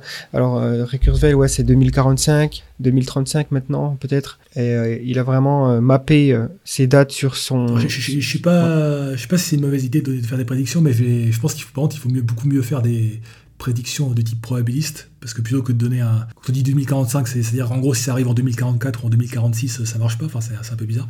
Du coup, ce serait, plutôt de... Bah, par exemple, quelle est la probabilité qu'il y ait une IA forte en 2045 ou euh, enfin d'ici 2045. Et ben justement, du coup, il y avait le, fameux euh, sondage des experts en IA sur, sur ce sujet, qui commence à dater un peu, mais euh, du coup, tu leur posais cette question, et en gros, alors, on demandait à chacun quelle est la probabilité selon vous d'une IA forte à telle date, telle date, telle date. Et puis après, il prenait, le, je crois, la, valeur médiane, donc en gros, c'est-à-dire la, prédiction telle que tu as 50% qui pensent plus et 50% qui pensent moins. Et ça donnait, alors, pour 2022, c'est dans un an, 10%. Euh, bon, je, pense, je pense qu'ils auraient peut-être revu un peu à la baisse euh, si c'était posé la question aujourd'hui. Je crois que c'était en 2016. En 2040, 50%. Euh, et en 2075, 90%. Bien sûr, il est possible qu'il c'est un peu des, des euh, gut feeling, quoi. donc c'est possible que ce soit un peu biaisé. Et puis, euh, quand on travaille dans le domaine, on, a peut-être on, est peut on a peut-être tendance à survaloriser les prédictions qui vont dans le sens de ce qu'on fait. Mais peut-être qu'il y a une IA qui ferait une bonne prédiction avant. mais c'est intéressant parce que là, là, tu peux plus. Parce que quand tu parles de Kurzweil, il y a des gens qui peuvent dire Ouais, mais c'est un, un, un, guignol singularitariste pas sérieux. Alors que là, là tu parles vraiment des la communauté de recherche en IA qui a développé tous les réseaux de neurones actuels et qui a développé toute l'IA actuelle. Donc c'est vraiment les experts en IA. Selon les experts en IA, euh, en 2040, 50%, 2075, 90%. Sachant, sachant en plus qu'il euh, y a un petit historique de, disons, euh, de, ils ont pas mal été pris de court, en fait. en tout cas, dans les dernières années, notamment pour StarCraft, je crois, et AlphaGo. récemment, ils ont fait des prédictions pas assez optimistes. C'était carrément avant, en fait, qu'ils avaient prévu. C'est ce que la majorité avait prévu, on pourrait dire. Ouais, pour AlphaGo, t'en as plein qui disaient euh, pas avant 30 ans ou un truc Même AlphaFold, j'ai l'impression que c'est quand même euh, un, truc assez impressionnant. Ouais. Alors pour, quand même donner un point de vue euh, alternatif, après, après t'as as aussi des gens qui, dans l'autre sens, vont dire que. Enfin, des, chercheurs en IA qui disent que les, réseaux de neurones, bah, on arrive un peu au bout en termes conceptuels, c'est-à-dire que, bien sûr, tu arrives à toujours avoir des, des nouvelles applications, mais euh, pour l'instant, ça n'as plus vraiment de révolution conceptuelle. Je suis pas d'accord parce que tu peux dire que GPT-3 et le truc récent d'OpenAI, c'est euh, je sais pas si c'est des révolutions conceptuelles, mais tu arrives encore à repousser les limites de manière impressionnante d'année en année. Quoi. Enfin, tu as, aussi une fraction des chercheurs en IA qui disent que, enfin, qui sont plus ou moins convaincus, enfin, qui sont pas mal convaincus que l'approche actuelle qu'on appelle le deep learning, ça suffira pas, qu'il faudra une nouvelle révolution. Mais tu as aussi toute une grosse partie des chercheurs qui pensent que non. Donc euh, les paris sont ouverts. En tout cas, on ne peut pas euh, parier avec beaucoup de confiance sur euh, l'un ou l'autre. Et comme, comme si, on, si, on, veut être safe, bah, il faut prendre des précautions. Enfin, je veux dire, si on te dit que tu as 50% de chance de singularité en 2040, c'est mieux de s'y préparer, je pense. Ouais, c'est sûr que c'est raisonnable. Après, juste pour vraiment être clair parce que j'ai l'impression que certaines personnes qui peuvent nous écouter qui ont absolument jamais entendu ce terme, ils, savent pas vraiment de quoi on parle exactement. Euh, est-ce que c'est un événement singulier qu'on va pouvoir, euh, genre ça, ça va être dans les news, euh, la singularité est arrivée, ou alors que c'est c'est quelque chose on saura pas vraiment que ça a arrivé quoi. Ben non, on mourra directement. Ouais, c'est c'est sûr que ce sera. Enfin, je pense que rétrospectivement, si on est encore là, on pourra donner une date approximative. Mhm. Euh, oui, en, passant avant d'aller plus loin, là, en fait, on a un peu switché sur une autre définition de la singularité qui est, en gros, euh, comme on disait tout à l'heure, euh, le moment où tu auras une IA qui sera capable de faire tout ce qu'un humain sait faire aujourd'hui, au moins aussi bien. Enfin, c'était la question qui était posée dans le sondage que j'ai évoqué. Ouais, c'était oui, c'était l'IA forte finalement, enfin l'IA qui, est conscience, enfin qui a une forme de, enfin qui qui ressemble en tout point à un humain. Mais, est-ce que parce que c'est vrai que la singularité, ça, a longtemps été associé au transhumanisme, et, euh, même au mouvement singularitariste euh, au début des années 2000, et ça avait vraiment une mauvaise image. disons que c'était un peu partagé. En fait, euh, même aujourd'hui, je pense, si on demande dans la population générale, pour les gens qui connaissent, est-ce que vous pensez que la singularité c'est bien ou pas bien? Je pense que c'est moitié-moitié. Je pense qu'il y a des gens qui trouvent ça, bah, c'est la fin. C'est un peu comme les collapsologues, quoi. C'est la fin de tout. Pour d'autres, au contraire, c'est le début de. Enfin voilà, c'est en fait c'est pas déjà, c'est comme c'est flou comme concept, euh, c'est difficile de dire en fait, si, on y va ou on y va pas, ou si on a envie d'y aller ou pas en fait. C'est vrai que le concept est souvent défendu par. Bon, là, là je, je, dis pas de mal les transhumanistes, mais parmi, parmi les transhumanistes, il y a beaucoup de gens qui, euh, qui seront perçus comme un peu foufou par euh, la plupart des gens, on va dire. Par exemple, le chercheur Ben Gorzel, là, celui qui fait le, robot Sophia. J'ai écouté plusieurs interviews de lui, il dit des trucs intéressants, il, connaît le, domaine, mais euh, il dit des trucs super space, il a un look de, hippie du futur. Euh. donc du coup, je, peux comprendre que ça, rebute pas mal de gens. Mais pareil, il y a euh, qui a théorisé pas mal d'idées sur, sur la super IA. il dit des trucs sur Twitter où là, il est, bien dans son, dans son délire perso. Quoi. Donc c'est pas terrible au niveau communication grand public. J'ai remarqué, est-ce que tu remarques pas que sur justement les strong, etc., il n'y a pas un peu une frange de, de, de, gens qui sont attirés par le côté un peu nihiliste finalement, c'est un peu euh, genre euh, j'ai plein de problèmes, mais finalement c'est un peu la fin des temps. Quoi. Du coup, ça va régler. Euh, c'est un peu comme les, gens qui, sont, disent que l'apocalypse va arriver parce qu'en fait juste ils ont, ils ont plein de problèmes, ils, oui, bah, bah, ils sont contents que, que quelque chose vienne mettre fin à tout ça. Quoi. Oui, il y a un fétichisme de la fin du monde. De, manière plus générale, euh, malheureusement, le, transhumanisme, ça, attire pas mal de, de là, comme euh, quand j'étais dans l'association. Bah, J'imagine que vous recevez toujours des emails sur l'adresse de contact avec euh, des trucs complètement oui. pétés, farfelus. pas que. C'est compliqué parce que. D'à côté, si, si, tu veux regrouper des gens autour de ces idées, tu es obligé d'utiliser un mot comme transhumanisme. Et de notre côté, le, des mots comme transhumanisme, ça attire tout, tout, genre, toutes sortes de gens un petit peu originaux, on va dire. Et, voilà. Ouais. Après, il y a aussi, avec le côté singularité, il y a un côté un peu secte, finalement, euh, qui pourrait se dégager avec euh, voilà quelqu'un comme Kurzweil qui annonce des grandes dates prophétiques, euh, qui est souvent associé à une sorte d'immortalité aussi, puisque voilà si on atteint la singularité, on va il y a, y a c'est aussi l'idée qu'on va pouvoir uploader nos cerveaux dans des machines et donc être immortel. Tout ça, ça joue à renforcer un côté une sorte de religion pour athées. C'est attirant quoi. Finalement, les gens qui sont pas un truc qui, m'énerve, c'est qu'on on avait beaucoup parlé d'un truc à la con, c'était un, ingénieur de la Silicon Valley qui avait fait une, église de l'IA, enfin un truc à la con.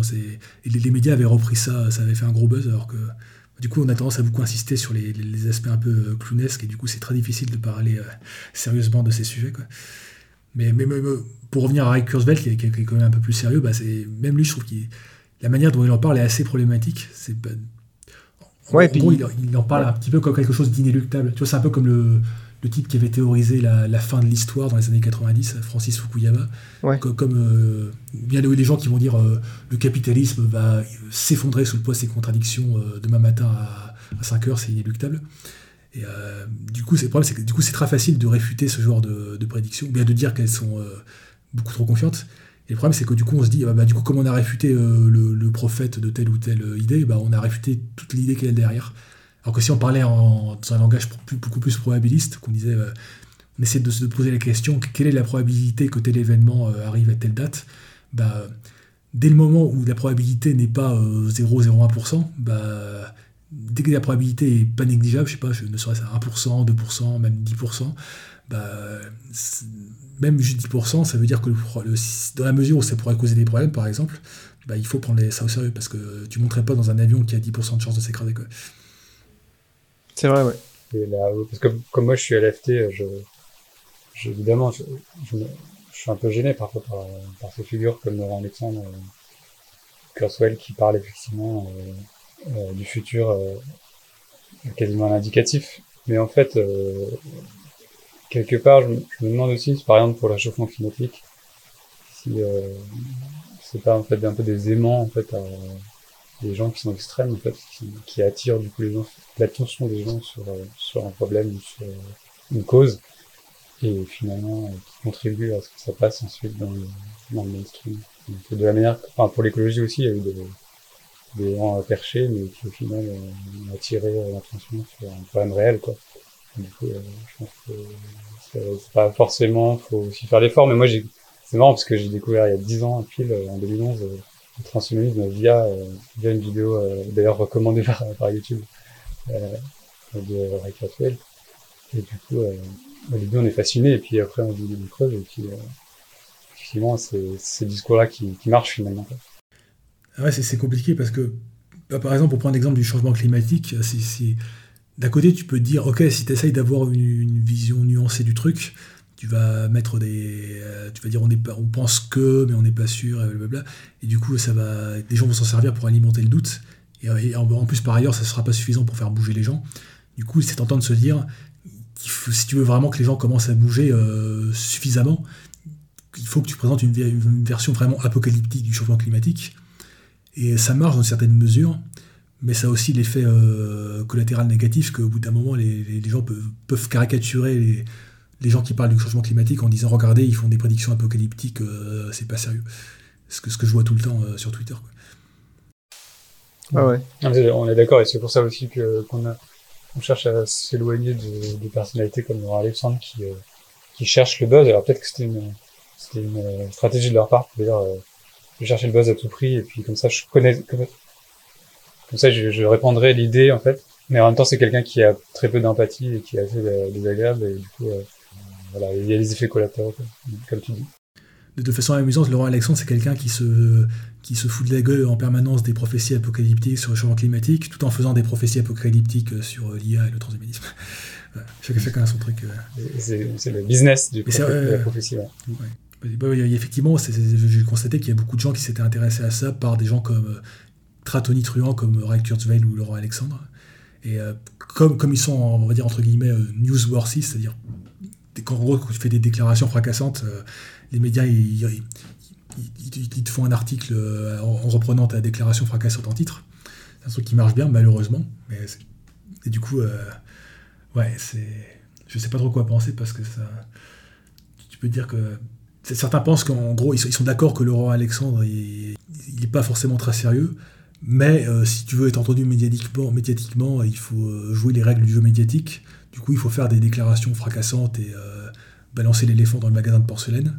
Mais, ouais, mais, mais ça a des effets collatéraux Et négatifs. du coup, je reprends une question de, de, de- une question qu'on voulait te poser, c'est euh, est-ce que euh, est-ce que tu connais du coup d'autres penseurs finalement, d'autres gens qui sont qui parlent de la singularité mais un peu différemment? Bah, L'autre principal, c'est euh, Dick Bostrom, hein, avec son bouquin Super Intelligence. Là où là, c'est vraiment la singularité basée sur l'idée euh, euh, d'une IA qui d'abord atteint un niveau à peu près humain, puis à partir de là peut s'auto-améliorer potentiellement très très vite. Chez Bostrom, il y a un côté quand même un peu apocalyptique, le côté trombone justement quoi. Bah, c'est vrai que son livre, après c'est un, livre de philosophie à la base, donc mais l'idée c'est, plutôt de montrer toutes les manières. Euh, en gros, son objectif c'est plutôt de montrer que tu peux pas euh, de manière très confiante dire euh, non c'est, bon, on, contrôle la super IA parce que tu peux toujours imaginer un scénario. ça veut pas dire que ce scénario est le plus probable, mais c'est, intéressant dans la mesure où tu te dis ouais non mais en gros on va, on, va faire par exemple des, des lois d'Asimov ou des principes de l'IA et puis c'est bon on n'aura pas de problème. Bah, là, il peut te montrer très facilement qu'avec un ensemble de principes rigides, tu peux toujours, trouver un moyen de contourner ces principes. Sûr, ça ne veut pas dire que c'est le scénario le plus probable, mais euh, si tu veux vraiment t'occuper de, la sécurité des IA, euh, il faut, que tu sois conscient de ce genre de faille. Euh. Il me semble que Nick Bostrom, sa, démarche, qui me semble être, je suis assez d'accord avec, c'est il préfère être surpris par des bonnes applications de l'IA qu'on n'avait pas prévues plutôt que l'inverse. Parce que si on est surpris par des choses qu'on n'avait pas prévues qui sont négatives, ben, ça peut vouloir dire l'extinction de l'humanité en gros. Donc c'est pour ça qu'il s'attarde plus sur euh, ce qui pourrait tourner mal. Et donc il y a, on va dire, un, biais volontaire de, vers le négatif pour justement parce que finalement depuis son livre il y a le mouvement AI Safety qui a quand même euh, pris de l'ampleur on peut dire qu'il a, il a, il a réussi euh, à attirer l'attention sur ces sujets quoi Nick Bostrom se présente comme un transhumaniste conservateur pour les raisons que tu, as expliquées. Mais c'est vrai que pour moi, je me fais pas de soucis pour les progrès d'IA parce que sur les progrès en termes de performance, parce qu'il y a tellement euh, d'incentives économiques que euh, c'est bon, ça marche tout seul. Mais par, contre, comme il y a, ce serait bien s'il y avait ne serait-ce que 10% de cet argent qui était dépensé sur la sécurité. Je pense qu'on en est encore loin.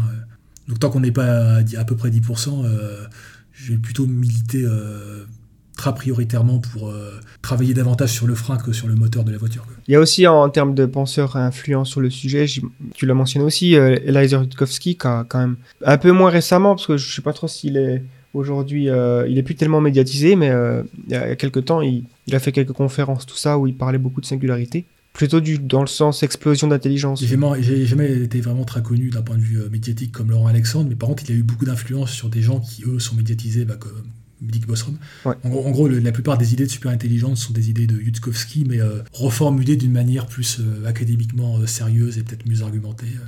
Effectivement. Et donc, du coup, cette idée d'explosion d'intelligence, parce que c'est souvent lié aussi avec cette singularité, mais même si c'est pas nécessaire, voilà l'idée de décollage rapide, décollage lent. Est-ce que tu pourrais parler un, petit, un petit peu de ça?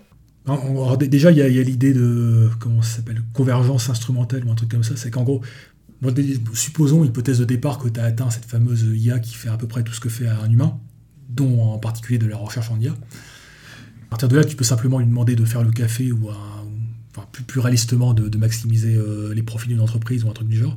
Et euh, du coup, si une IA pense comme un humain, bah, si, moi j'étais un humain et que je pouvais euh, choper des, bouts de, des, cerveau supplémentaires et me les agrafer sur le cerveau pour penser plus rapidement, bah, je me dirais, si je veux augmenter mes bénéfices, faut que je trouve des meilleures solutions. Et je trouverai des meilleures solutions si j'ai un plus gros cerveau. Et, du coup, j'ai intérêt à, grossir mon cerveau.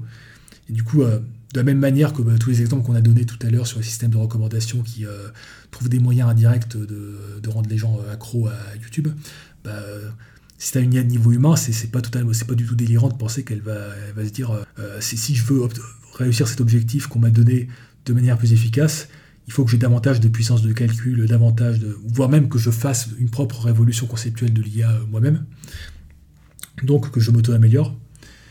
Et à partir de là, donc du coup, quel que soit l'objectif, si tu veux faire cet, objectif efficacement, euh, l'IA aura un incentive à s'auto-améliorer, à moins d'être euh, explicitement dit de, ne pas le faire, mais, mais là encore c'est difficile de, dire explicitement de, ne pas faire un truc parce que c'est toujours euh, contournable.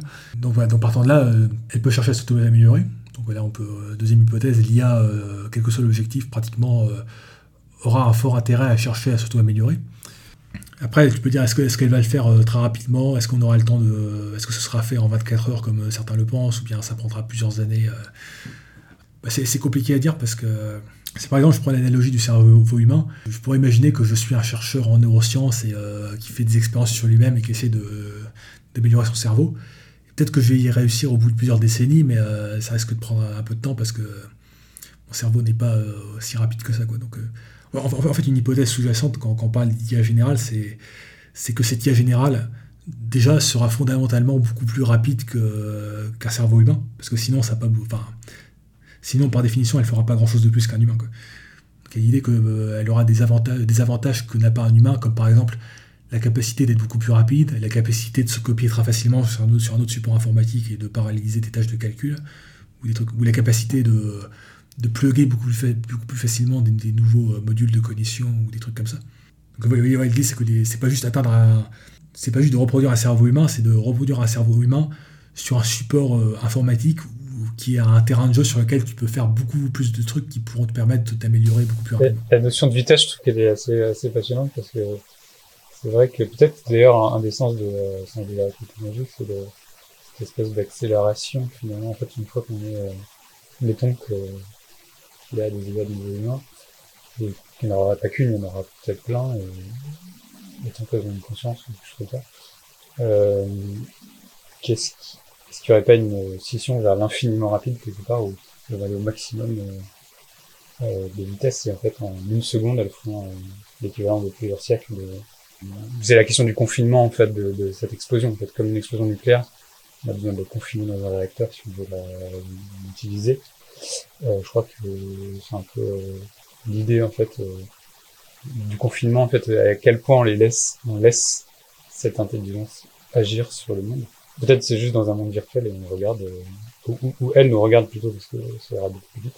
Et je pense que cette idée d'accélération en fait est un peu sans limite. Enfin il y a une limite sans doute mais on ne la connaît pas aujourd'hui. euh, c'est assez fascinant. C'est un peu comme s'il y avait une guerre entre deux armées, sauf qu'une armée, euh, chaque jour, peut faire euh, l'équivalent de, de, un millénaire de réflexion pour déterminer son next move. Bah, elle, aura rapidement l'avantage sur l'autre armée, je pense. C'est un peu comme AlphaGo qui a fait des millions millions de parties, en fait, tranquillement, en deux secondes. On a, quand, si on imagine, en fait, la conscience, en fait, cette espèce de film qu'on a dans la tête, il y avait un, un chercheur qui disait le est-ce que est-ce que si on ralentit pour des raisons, par exemple, de, calcul de, de, ressources informatiques, est-ce que si on ralentit, est-ce que la conscience, quand même, mettons qu'on a euh, une seconde de conscience, prendrait, par exemple, un siècle humain, est-ce que euh, elle aurait quand même ce film, mais au méga ralenti? C'est une question assez, euh, assez vertigineuse. En fait. C'est le rapport au temps, en fait. Intuitivement, ça fait relativement sens de se dire... par exemple, il y a certains animaux très nerveux qui bougent très très vite. Tu peux dire que quand, quand, tu essaies d'écraser une mouche, elle voit ta main au, ralenti et puis euh, elle a le temps de, s'envoler. Quoi.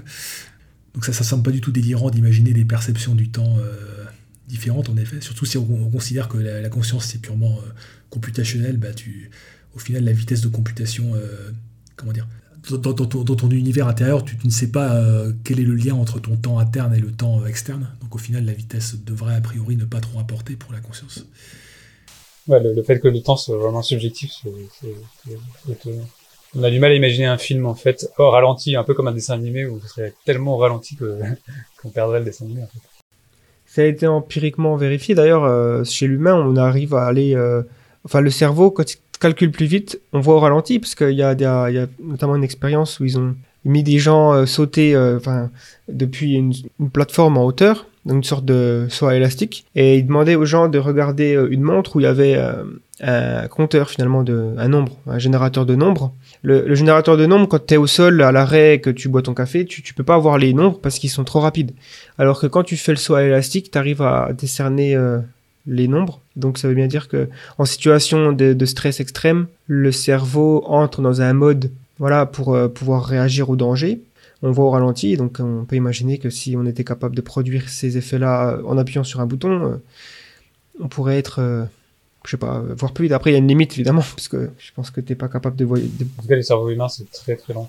Ouais. Par rapport à un neurone. En tout cas, ouais, c'était cette idée d'explosion d'intelligence, elle fait sens, effectivement, dans, cette idée de boucle rétroaction où chaque itération est plus rapide, ça rappelle une explosion finalement. Donc c'est un terme qui est pertinent pour, une fois. Mais est-ce qu'il y a des critiques et des contre-arguments qui, justement, sur cette hypothèse qu'une singularité technologique euh, survienne dans quelques années? Les critiques principales, on va dire? Bah, je, pense qu'on en a plus ou moins parlé. Bah, en gros, c'est des critiques sur le. Par exemple, sur le fait qu'il y aura. Il est possible qu'il y ait un nouvel hiver de l'IA. Encore une fois, c'est difficile. Bah, tu peux pas être sûr de ça, ni, ni sûr du contraire. En, tout cas, enfin, je ne vois pas d'obstacle comparable à, par exemple, euh, la fameuse vitesse de la, lumière, la limite de la vitesse de la lumière en physique, où là, bien sûr, tu as, une théorie qui dit qu'il y a une limite de la vitesse de la lumière, une théorie qui, bien sûr, pourrait être, euh, en théorie remise en question, mais tu as quand même un, framework théorique très très fort qui te dit que tu pourras pas dépasser la vitesse de la lumière. Et il ne semble pas qu'il y a d'équivalent de ça pour l'intelligence. Hmm. Il y a quand même des prémices, certaines prémices à la base de l'argument comme par exemple le fait que l'intelligence est le résultat du traitement de l'information, peu importe euh, le support, que ce soit biologique, synthétique. Bon, c'est une prémisse, c'est-à-dire que c'est un axiome, on va dire, euh, mais euh, on ne sait pas vraiment si c'est vrai, c'est pas impossible que ce soit, même si ça semble probable quand même que cet argument soit vrai, que l'indépendance du substrat est vraie, mais peut-être qu'on réalisera qu'il y a quelque chose de spécial avec le cerveau humain. Hein. En tout cas, il me semble qu'il y, a quelques prémices quand même. Oui, oui il, y a certains, c'est minoritaire, mais qui vont soutenir, je crois comme le physicien euh, Penrose, euh, le, ce qui permet certains trucs dans le cerveau humain, c'est lié à la mécanique quantique. Encore que tu pourrais très bien avoir des ordinateurs qui exploiteraient euh, des phénomènes de mécanique quantique, mais il me semble que le, consensus en neurosciences, c'est plutôt que la, mécanique quantique ne, joue pratiquement aucun rôle dans, dans, le cerveau humain, sinon en, termes de, en, tant que bruit de fond. Quoi. Mmh. En tout cas, que c'est pas ça, que c'est que c'est le bruit et que c'est pas le signal. Quoi. Après, c'est vrai qu'on pourrait dire quand même qu'il y a des, des, gens comme comme Lequin qui ne croient pas du tout à la singularité. Quoi. Enfin, qui pensent oui que qu'on aura des. J'ai vu un interview récemment où il disait euh, oui il y aura des IA qui ont des émotions nous, mais, euh, mais finalement il croit pas à la singularité, à une sorte d'explosion. Pour lui, il y aura pas de, de perte de contrôle en fait. En, fait, lui, en gros, il, écarte pas du tout euh, l'IA générale, au contraire. mais il, pense que c'est assez probable. Par contre, il, est en tout cas très confiant sur le fait qu'on arrivera à contrôler euh, les IA. Mais vu, les, discussions de, lui que j'ai lues sur les réseaux sociaux, euh, bah, comment dire, j'ai l'impression que le fait qu'il ait eu un prix Turing, ça lui a un peu monté à la tête et il est un peu trop confiant dans ses, propres arguments intuitifs et du coup il va pas prendre beaucoup de temps pour euh, prendre en compte des arguments comme ceux de Nick Bostrom et compagnie parce qu'il a décidé, il a décidé que c'était des idiots euh, de, à la base.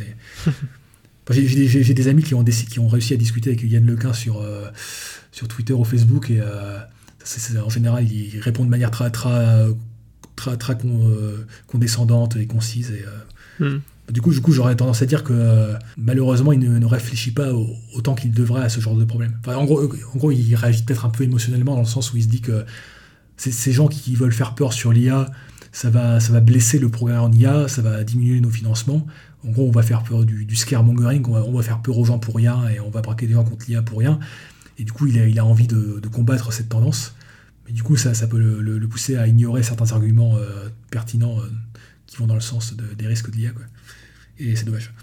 Alors, alors qu'il y a d'autres spécialistes bah, euh, comme. Euh, bah, Stuart Russell, à la limite, tu peux dire qu'il est un peu trop proche de Bostrom et compagnie, mais par exemple, l'autre prix Turing qui, qui, a eu en même temps que Yann Lequin, donc Yoshua Bengio, il est beaucoup plus ouvert à ce genre d'arguments, et à la fois pour les idées de singularité et pour les idées de.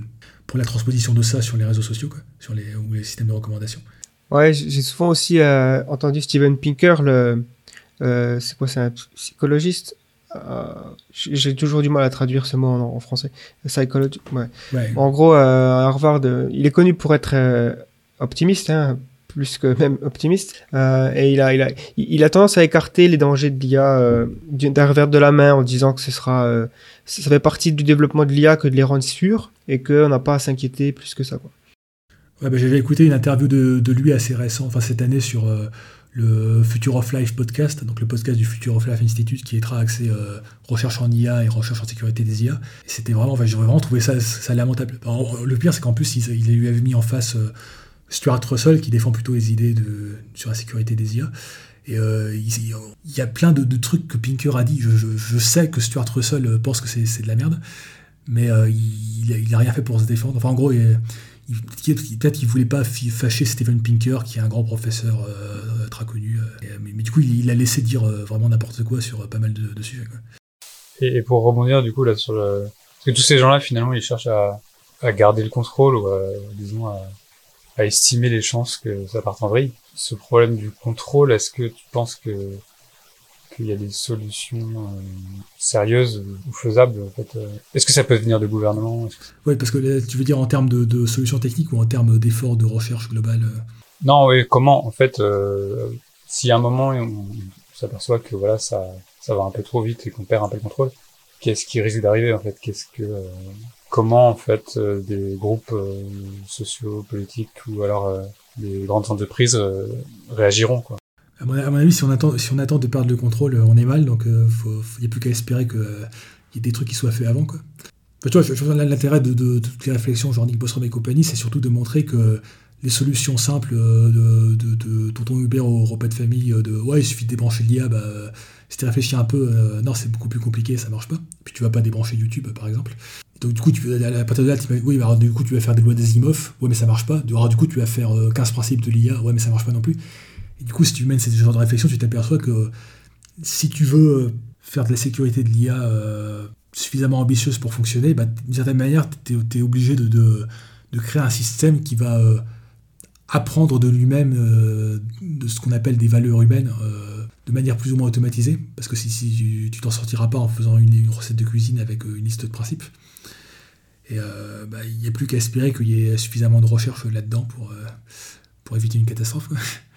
Et c'est pour ça que je trouve, ça important de commencer à résoudre des, problèmes d'alignement entre guillemets simples sur des problèmes actuels, comme par exemple les, les biais racistes de certains algorithmes, pour euh, créer une dynamique euh, qui fera que tu euh, auras toute une communauté de recherche qui sera prêt à attaquer ce genre de problème dès à chaque nouvelle avancée technique de l'IA.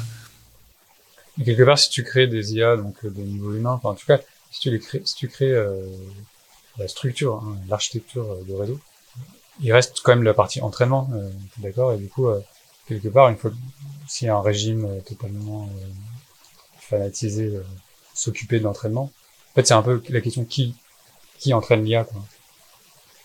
Ça revient à un, problème politique qui existe déjà aujourd'hui. En fait, je veux dire, si on endoctrine des gens massivement, euh, comme euh, dans les régimes fascistes qu'on a connus au XXe siècle, voilà, ça fait aussi, euh, voilà, c'est un risque. finalement, est-ce que les vieilles solutions politiques classiques euh, sont pas pertinentes finalement toujours C'est compliqué parce que c'est d'un côté, si tu donnes pas accès à Internet à l'IA, tu vas beaucoup les limiter. D'un côté, si tu lui donnes accès à, l'IA à Internet, euh, en 3 heures, tu auras une IA euh, QAnon. Donc, euh, ça, c'est un peu le dilemme dont on a parlé avec GPT-3. C'est pas compliqué parce que si tu veux faire des datasets bien écrémés pour éviter ce genre de problème, tu vas passer beaucoup de temps à les faire et du coup, ils seront beaucoup plus petits que ce que tu pourrais avoir autrement. Du coup, il faudrait que l'IA soit capable de, à fur à mesure qu'elle apprend, qu'elle soit capable d'apprendre à faire le tri elle-même comme nous, on arrive à faire un peu le tri de, fake news. Euh. Ouais, ouais. Parce que c'est vrai que la base du problème du contrôle, c'est quand même se dire, ok, on est là euh, face à une entité plus intelligente que nous. Comment on fait pour qu'elle soit sous notre contrôle, c'est-à-dire qu'elle fasse ce qu'on aimerait qu'elle fasse, pour aller vers un futur désirable, en tout cas euh, éviter notre extinction, quoi.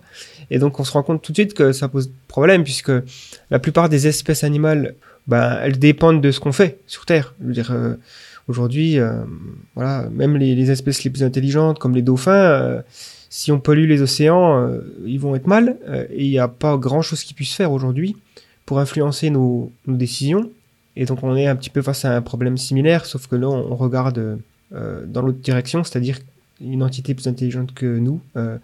Qu'est-ce qu'elle va faire? On peut pas savoir ce qu'elle va faire, sachant que parce qu'on se rend compte qu'il y a toujours des conséquences inattendues euh, les réseaux sociaux, par exemple, c'est clair que personne ne s'attendait. Enfin, je pense pas quand, Twitter ou Facebook a été fondé, euh, ils s'attendaient à 10 euh, ans ou 15 ans plus tard que le Capitole soit pris d'assaut parce qu'il y a des gens qui croient des choses qui ont été recommandées. je, ne sais pas si on parle, on parle du même même, mais il y avait un même où tu, tu vois des, des, des, dominos ouais. exponentiels. Donc, puisque tu, je l'ai vu, ouais. Dominos, c'est un, site web pour noter euh, les filles sur les campus universitaires. C'était Facebook à la base. Et puis le dernier domino, c'est euh, euh, on dirait qu'un homme avec des, cornes vikings est au contrôle du Capitole.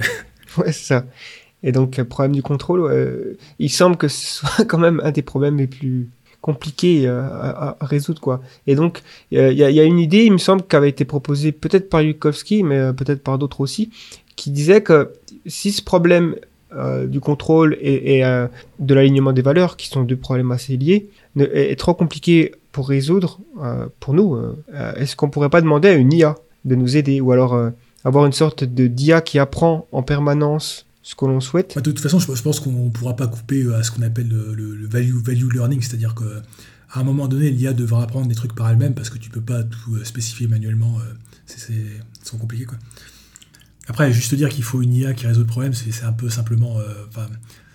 C'est un tour de passe-passe sémantique, mais quand tu dis ça, t'as rien dit conceptuellement de, nouveau. En, passant, il faut, que je mentionne ça quand même. Tu avais déjà fait une interview de euh, Lé de Science for All, mais euh, je ne sais pas si vous avez déjà parlé de, son bouquin à l'époque. Euh, ah, C'était juste avant qu'il sorte. Le fabuleux chantier. Ouais. bouquin qui s'appelle Le fabuleux chantier où il, propose un. Bah, il fait une proposition de, framework pour une, une safe AGI. Donc un truc qui serait divisé en plusieurs blocs qui s'influencent les uns les autres. Donc il y en a un qui serait là pour simplement l'apprentissage, l'autre pour euh, euh, trier les données, euh, l'autre un pour essayer d'apprendre nos valeurs humaines. Puis d'ailleurs, il va, bon là je sais pas s'il va en parler en détail, mais enfin donc du coup je vais pas trop dire de détails, mais dans, un ou deux mois il devrait lancer publiquement un, projet assez similaire, mais beaucoup plus terre à terre sur les systèmes de recommandation sur comment tu peux rendre les, des recommandations de type YouTube euh, bénéfiques, en essayant d'apprendre euh, à partir, d'un groupe d'experts. C'est des similarités avec la recherche dont j'ai parlé tout à l'heure, mais c'est encore une approche différente. Donc, euh, et puis l'idée, ça, va être de faire un, truc un peu collaboratif où vous pourrez participer à la création de, de cette de recommandations. Ouais, ça, me semble être cohérent comme idée euh, et, aussi que ce soit évolutif parce que c'est vrai que cette idée d'apprendre les valeurs humaines, euh, c'est une chose, mais il faut pas que euh, qu'on soit bloqué à un certain niveau moral, on va dire. je veux dire, on voit bien qu'il y a quand même des évolutions dans nos pratiques les uns les autres et envers l'environnement, envers les autres animaux, une sorte de cercle de compassion qui augmente. Et si on, reste bloqué au 21e siècle avec notre euh, paradigme moral, euh, peut-être qu'au 22e siècle, les êtres humains, ils se diront qu'on était des barbares. Euh, et donc, si on a une IA qui bloque le progrès moral, c'est pas vraiment souhaitable. Oui, bien sûr, il faut, il faut, que cet apprentissage de valeurs se mette en permanence à jour avec l'évolution de nos valeurs. Mais d'un autre côté, c'est compliqué de dire ça parce que s'il y avait une telle IA, elle serait tellement déterminante que c'est elle qui créerait nos valeurs. Donc, euh, qu'est-ce que ça veut dire se mettre, euh, s'adapter à nos valeurs quand c'est elle qui, euh, qui, les décide plus ou moins? Ouais.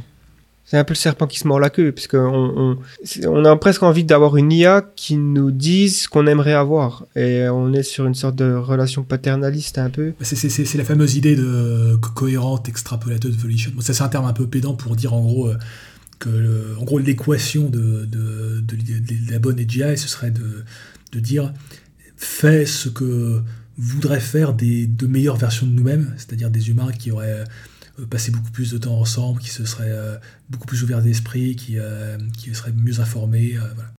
Est-ce que c'est pas un peu déjà ce qu'on voit dans, je sais pas, dans des groupes de, exemple, un pays ou un pays qui vote Est-ce que c'est pas une sorte de méta-intelligence, une, une, en tout cas une intelligence collective, qui sait mieux que nous en fait Je suis pas l'impression que plus ou moins, hein, parce que c'est des téléphones, qui, euh, avec toutes les lois, les arsenals de choses, etc., en fait, euh, euh, conseillent. je suis d'accord que c'est une forme d'intelligence collective, mais pas forcément la meilleure qu'on puisse trouver. Quoi. Je sais pas si par exemple tu faisais aujourd'hui un, référendum sur la viande artificielle en France, je pense pas que ça passerait. Quoi. Et, du coup, l'idée, c'est que si les gens étaient vraiment bien informés sur les, concepts de souffrance animale, la philosophie morale qu'il y a autour, comment ça se passe vraiment l'élevage industriel, tout ça, euh, on pourrait supposer qu'il serait. On a vu ça avec la Convention sur le climat, par exemple. Ouais, ouais, ouais j'ai vu ça, ouais. En fait, le fait qu'ils apprennent beaucoup de choses, en fait, qu'ils étaient un peu chaperonnés par des experts, ils se sont mis, en fait, à avoir... Euh, c'est étonnant, d'ailleurs, en fait. Juste 150 personnes tirées au sort, euh, en fait, ont mis des positions qui sont très progressistes par rapport au gouvernement. Tu faisais peut-être référence à la, vidéo de la chaîne Philoxime, c'est ça là? Il y, avait, il y, avait, une bonne vidéo récente sur, sur une chaîne qui s'appelle Philoxime, sur cette fameuse convention du climat. Et je vois, bah, en tout cas, ça expliquait la même chose que, au final, quand tu prends des, gens, qui, des Français au hasard, qui a priori de base sont quand même pas mal climato-sceptiques et que tu euh, les, informes mieux sur le climat, bah, au final, euh, ça change beaucoup euh, leur perspective. Bon, là, les climato-sceptiques direct que c'est du lavage de cerveau, mais bon. Non, mais c'est vrai qu'on peut se demander quelle est la, frontière entre une, IA finalement qui, avale beaucoup de, données, par exemple sur Internet, et une intelligence collective de type euh, une sorte de démocratie en fait, qui, de groupe très très bien organisé finalement d'humains. Il y a d'ailleurs des, des, IA qui sont formés de plusieurs IA, comme tu disais. Il faudrait, que ce soit une démocratie plus plus. Euh, Parce que aujourd'hui, toutes nos décisions ne sont pas 100% démocratiques. Et euh, en fait, imaginons qu'il y, ait moyen de faire un référendum sur absolument tous les sujets. Je ne suis, je, suis, pas sûr que ce serait une amélioration aujourd'hui, avec euh, tous les anti-vaccins et compagnie. Euh. Ah oui, bien sûr. La, science n'est pas démocratique de, toutes les façons. La science, quand tu fais une découverte, c'est basé sur des, sur des expérimentations, sur des théories tu demandes pas l'avis des gens, quoi. Parce que sinon, la, terre, la Terre serait plate dans certains pays. Ouais, donc en gros, ce serait l'idée ce serait de, faire une, super convention sur le climat, euh, un truc comme ça, pour tous les sujets. Ouais, il, me semble qu'Étienne Klein, euh, j'avais vu euh, quelques ouais, interviews, il proposait quelque chose d'intéressant, c'est-à-dire que tu prends un panel au tirage au sort de citoyens en France, je sais pas, 100, 200 personnes, tu les informes tous les jours avec des, experts sur un sujet, hein, ça peut être le climat, et tu, à la fin, poses des questions sur des politiques, enfin sur des, lois ou des, trucs, des propositions euh, législatives ou des mesures. Et tu fais la même chose avec un autre euh, groupe de la même taille, avec d'autres experts. Enfin, en gros, euh, tu essaies de randomiser un petit peu le sample, d'avoir une sorte de sur des, développements de médecine, quoi, des, groupes, je sais plus comment on appelle ça. ouais, bah, en gros, tu obtiens à la fin quand même quelque chose qui est assez proche du sentiment général de la population, surtout si après être avoir été informé. Et ça pourrait permettre de prendre des meilleures décisions. Mais là, je vais me permettre de, rebondir un peu, euh, pour m'amuser un peu. C'est en fait ces histoires-là, ça rappelle un peu ce que pas Emmanuel, ce que, ce que je veux dire, ce, que disait notre grand ami euh, Jacques Testard à propos du transhumanisme, c'est-à-dire que selon lui, pour trancher les questions de bioéthique, il faut faire en gros des, conventions climat, mais euh, de bioéthique.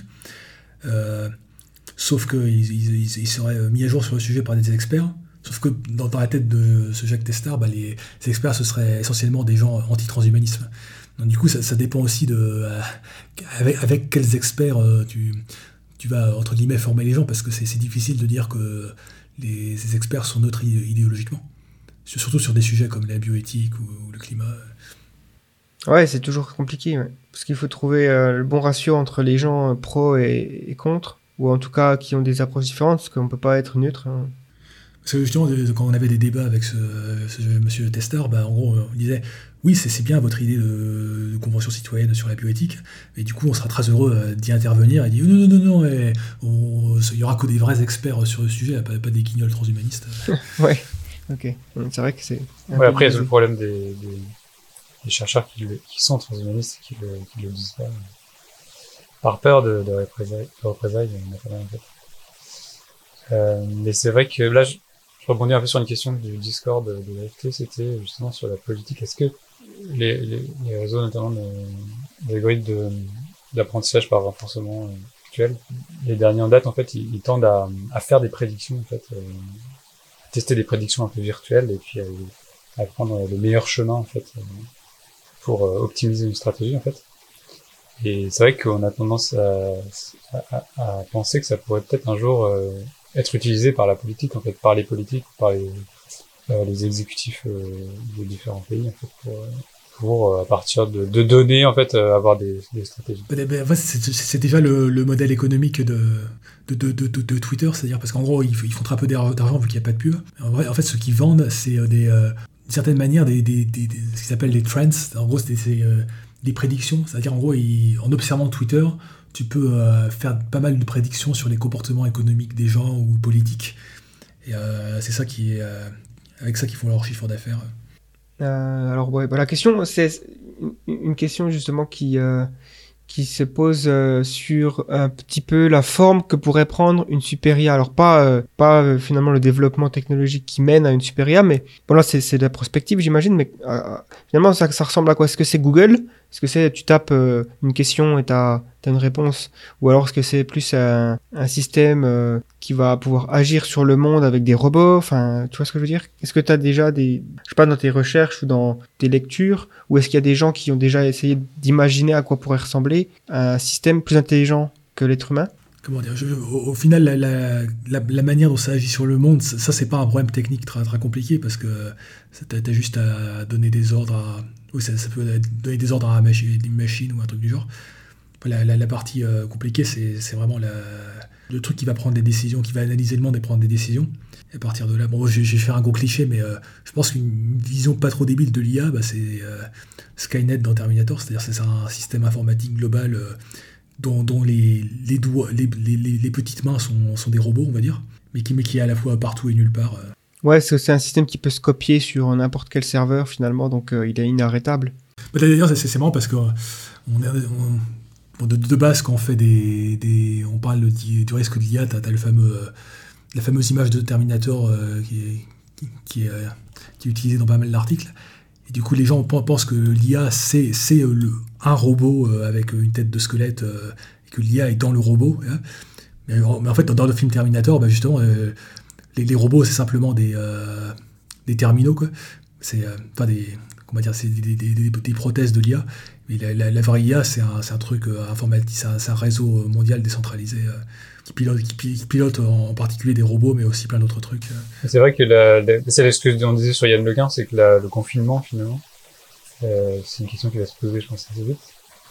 Parce que euh, le moindre, la moindre fenêtre, en fait, dans tout ce que dit aussi Nick Bostrom, c'est qu'il y a moins de fenêtres d'action sur le monde.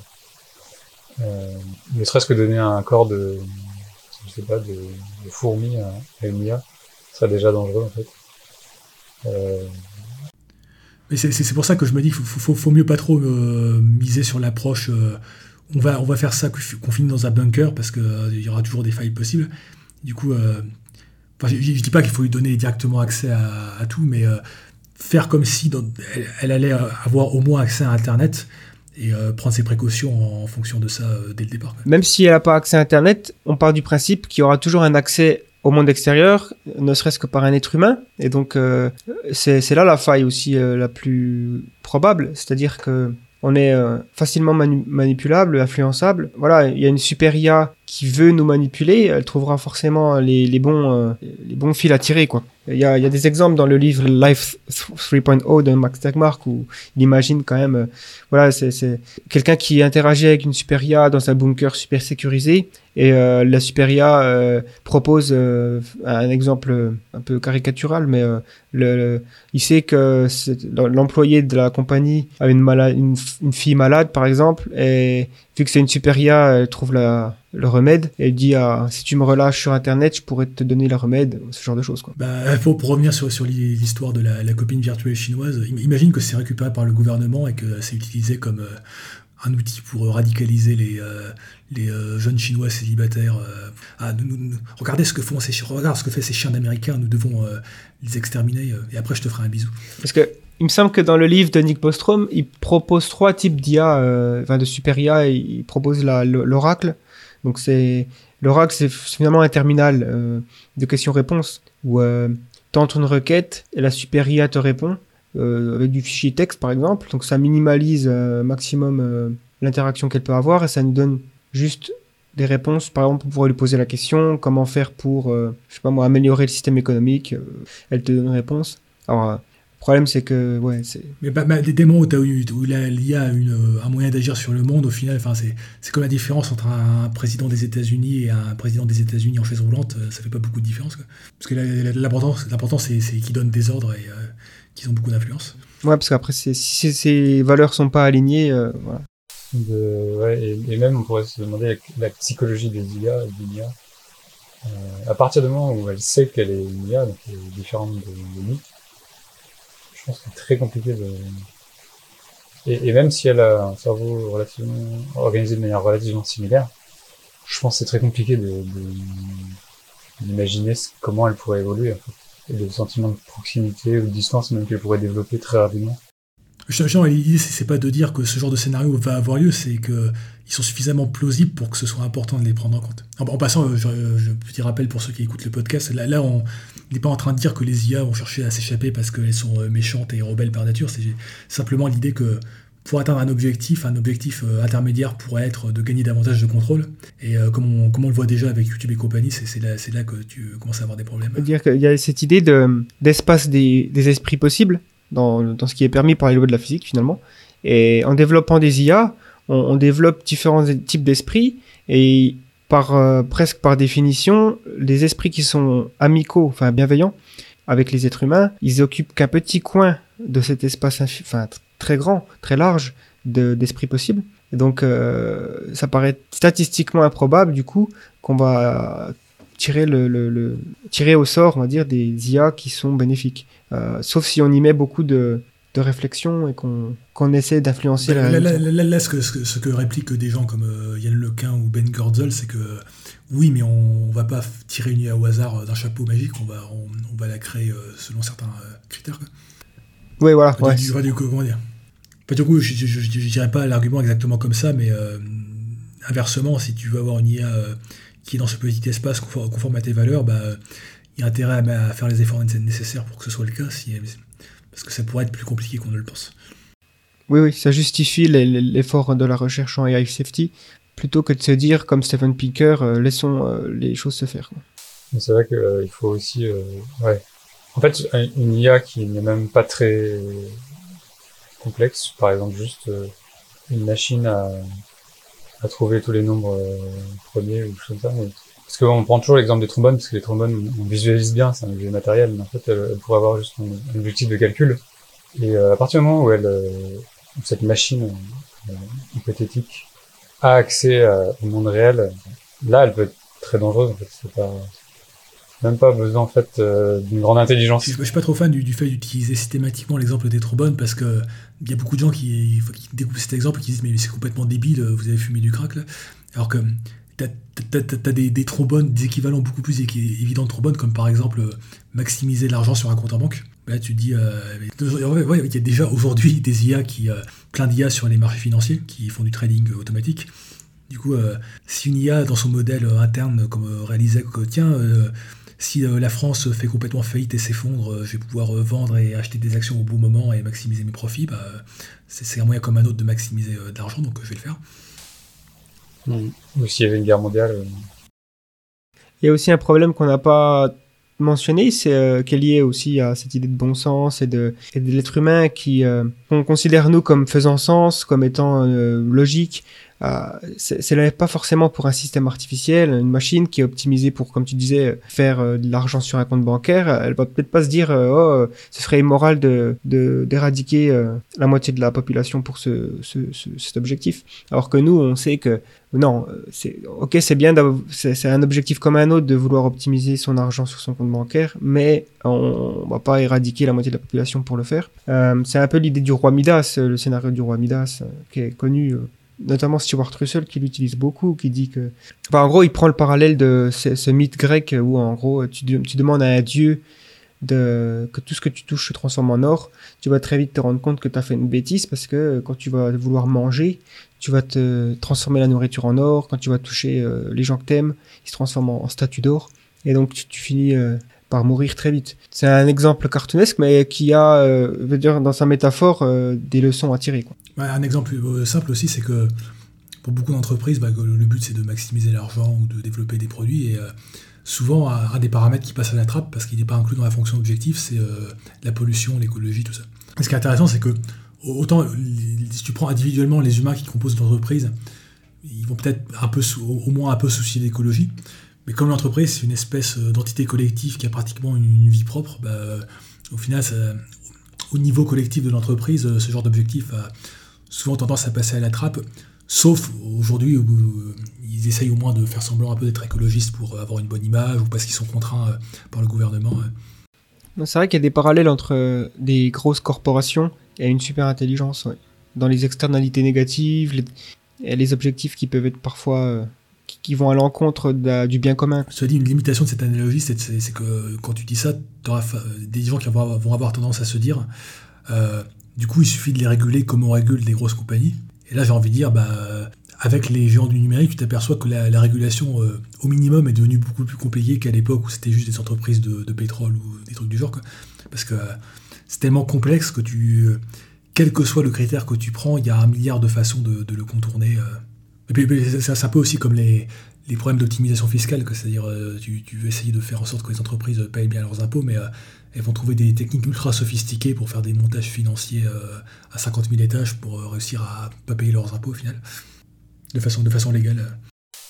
Après, il y a, un outil un peu, un, outil qui existe depuis peu, qui est la, réputation.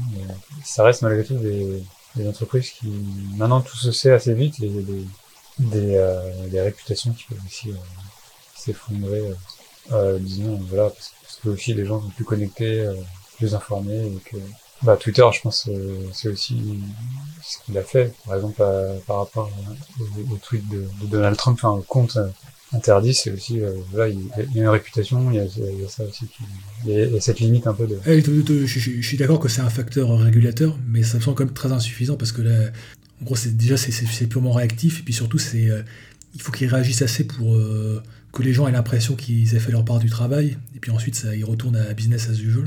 Bon, bon, là, bon, là, comme il y a eu un événement euh, très très grave dont, beaucoup de gens commencent à considérer que Twitter est, en partie, est en partie responsable, ça, les a amenés à faire des trucs sans précédent en termes de modération. Mais après, est-ce qu'ils vont continuer l'effort pour, par exemple, je vais pas dire régler le problème, mais prendre en compte le problème du développement de, des théories genre QAnon sur Twitter.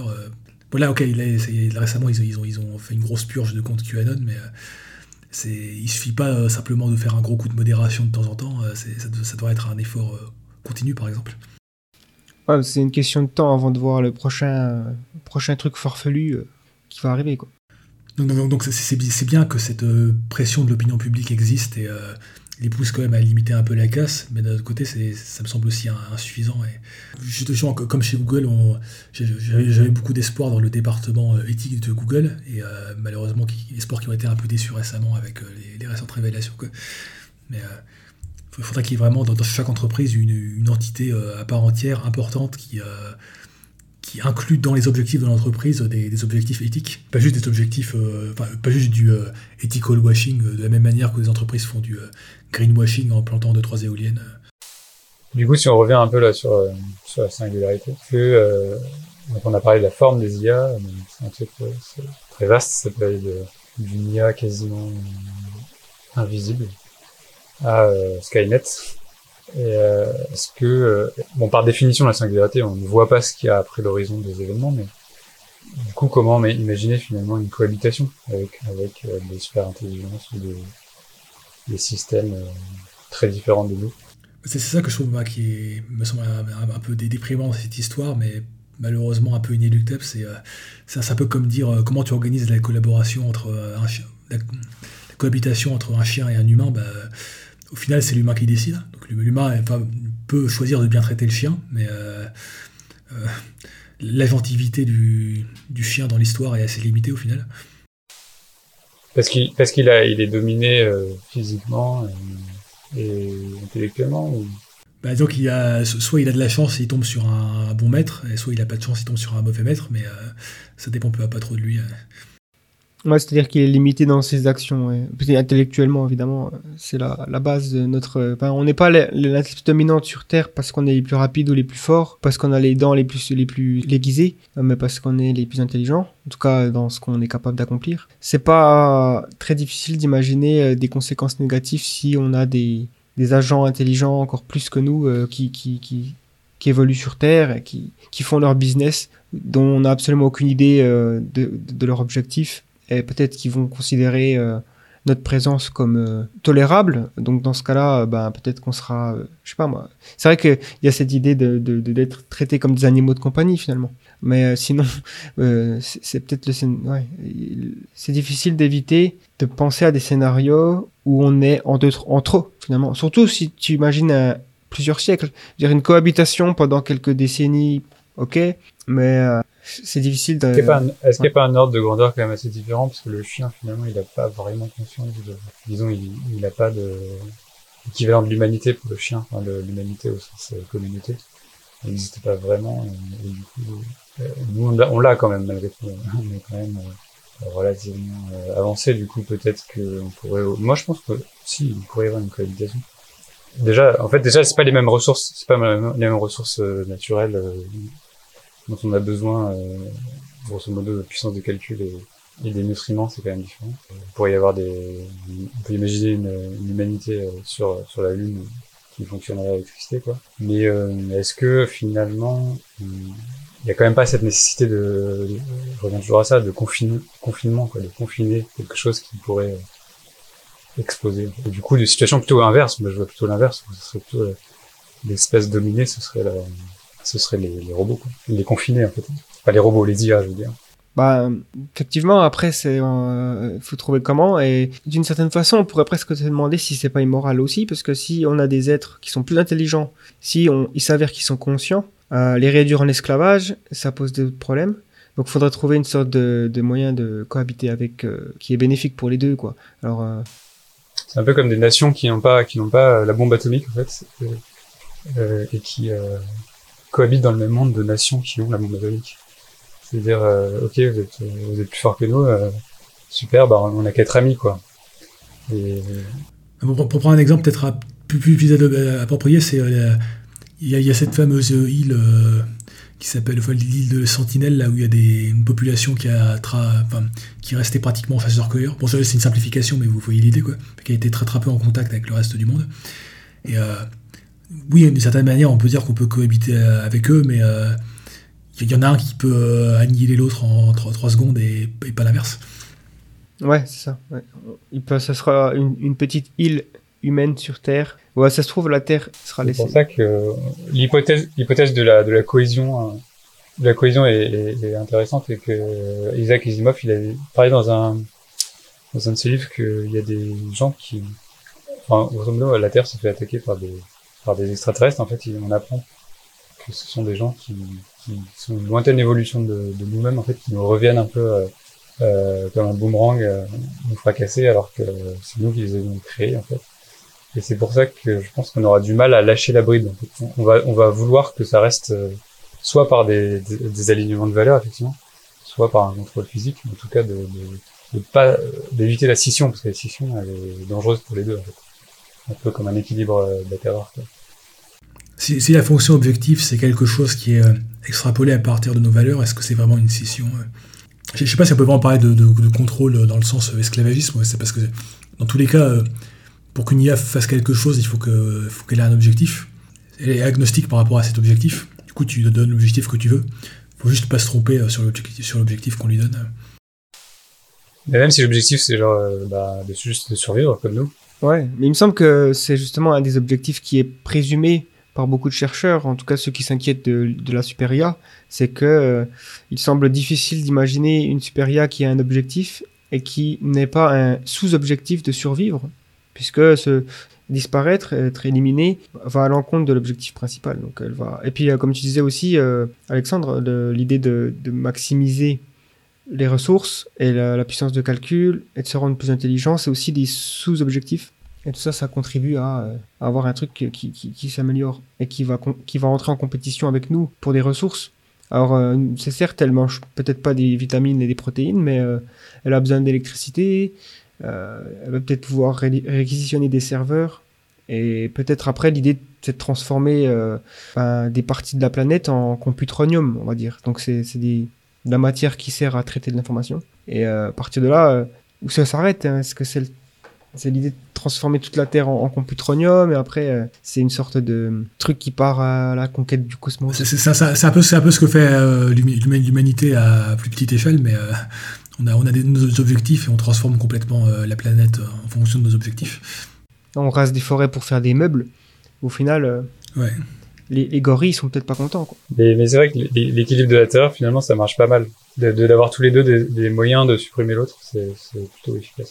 Mais sinon, si on revient sur l'exemple du, de, il suffit de débrancher l'IA, bah, il faut juste qu'elle, euh, enfin, comment dire, si un singe avait moyen de débrancher un humain, euh, tu peux imaginer plein de stratégies pour te débrouiller de garder le, singe sous contrôle. Même si, même si on a justement de, la- le meilleur contrôle, ce serait euh, une situation où le, singe n'aurait même pas conscience d'être contrôlé. Ouais, puis une supérieure, elle aura forcément euh, la possibilité de savoir ses points faibles.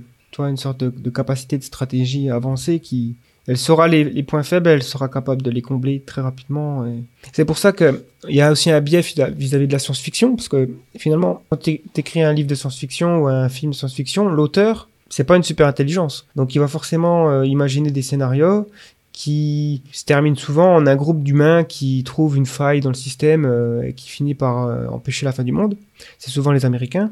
Mais tu vois rarement des films de science-fiction qui se terminent par l'extinction de l'humanité, alors que finalement peut-être plausible euh, si tu considères vraiment l'implication d'une super intelligence. C'est un peu pareil avec les extraterrestres. Euh, Des scénarios d'invasion d'extraterrestres, il faut quand même prendre conscience qu'on n'a aucune chance si on imagine vraiment que c'est des êtres qui sont plus avancés. Bah, les, des gens qui ont vécu, des humains qui ont vécu une invasion extraterrestre, c'est les, euh, les natifs, des natifs américains lorsque les euh, conquistadors ont débarqué eux, avec des chevaux, des, des fusils, des lances, Voilà, ouais, c'est ça.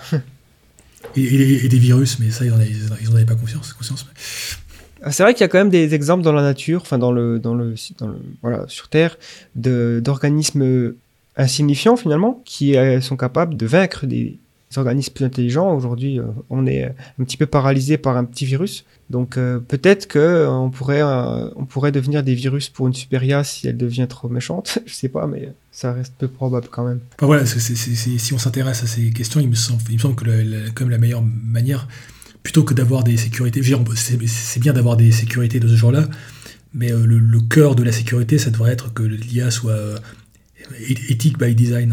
euh. Ouais, c'est vrai. Que ce soit le défaut.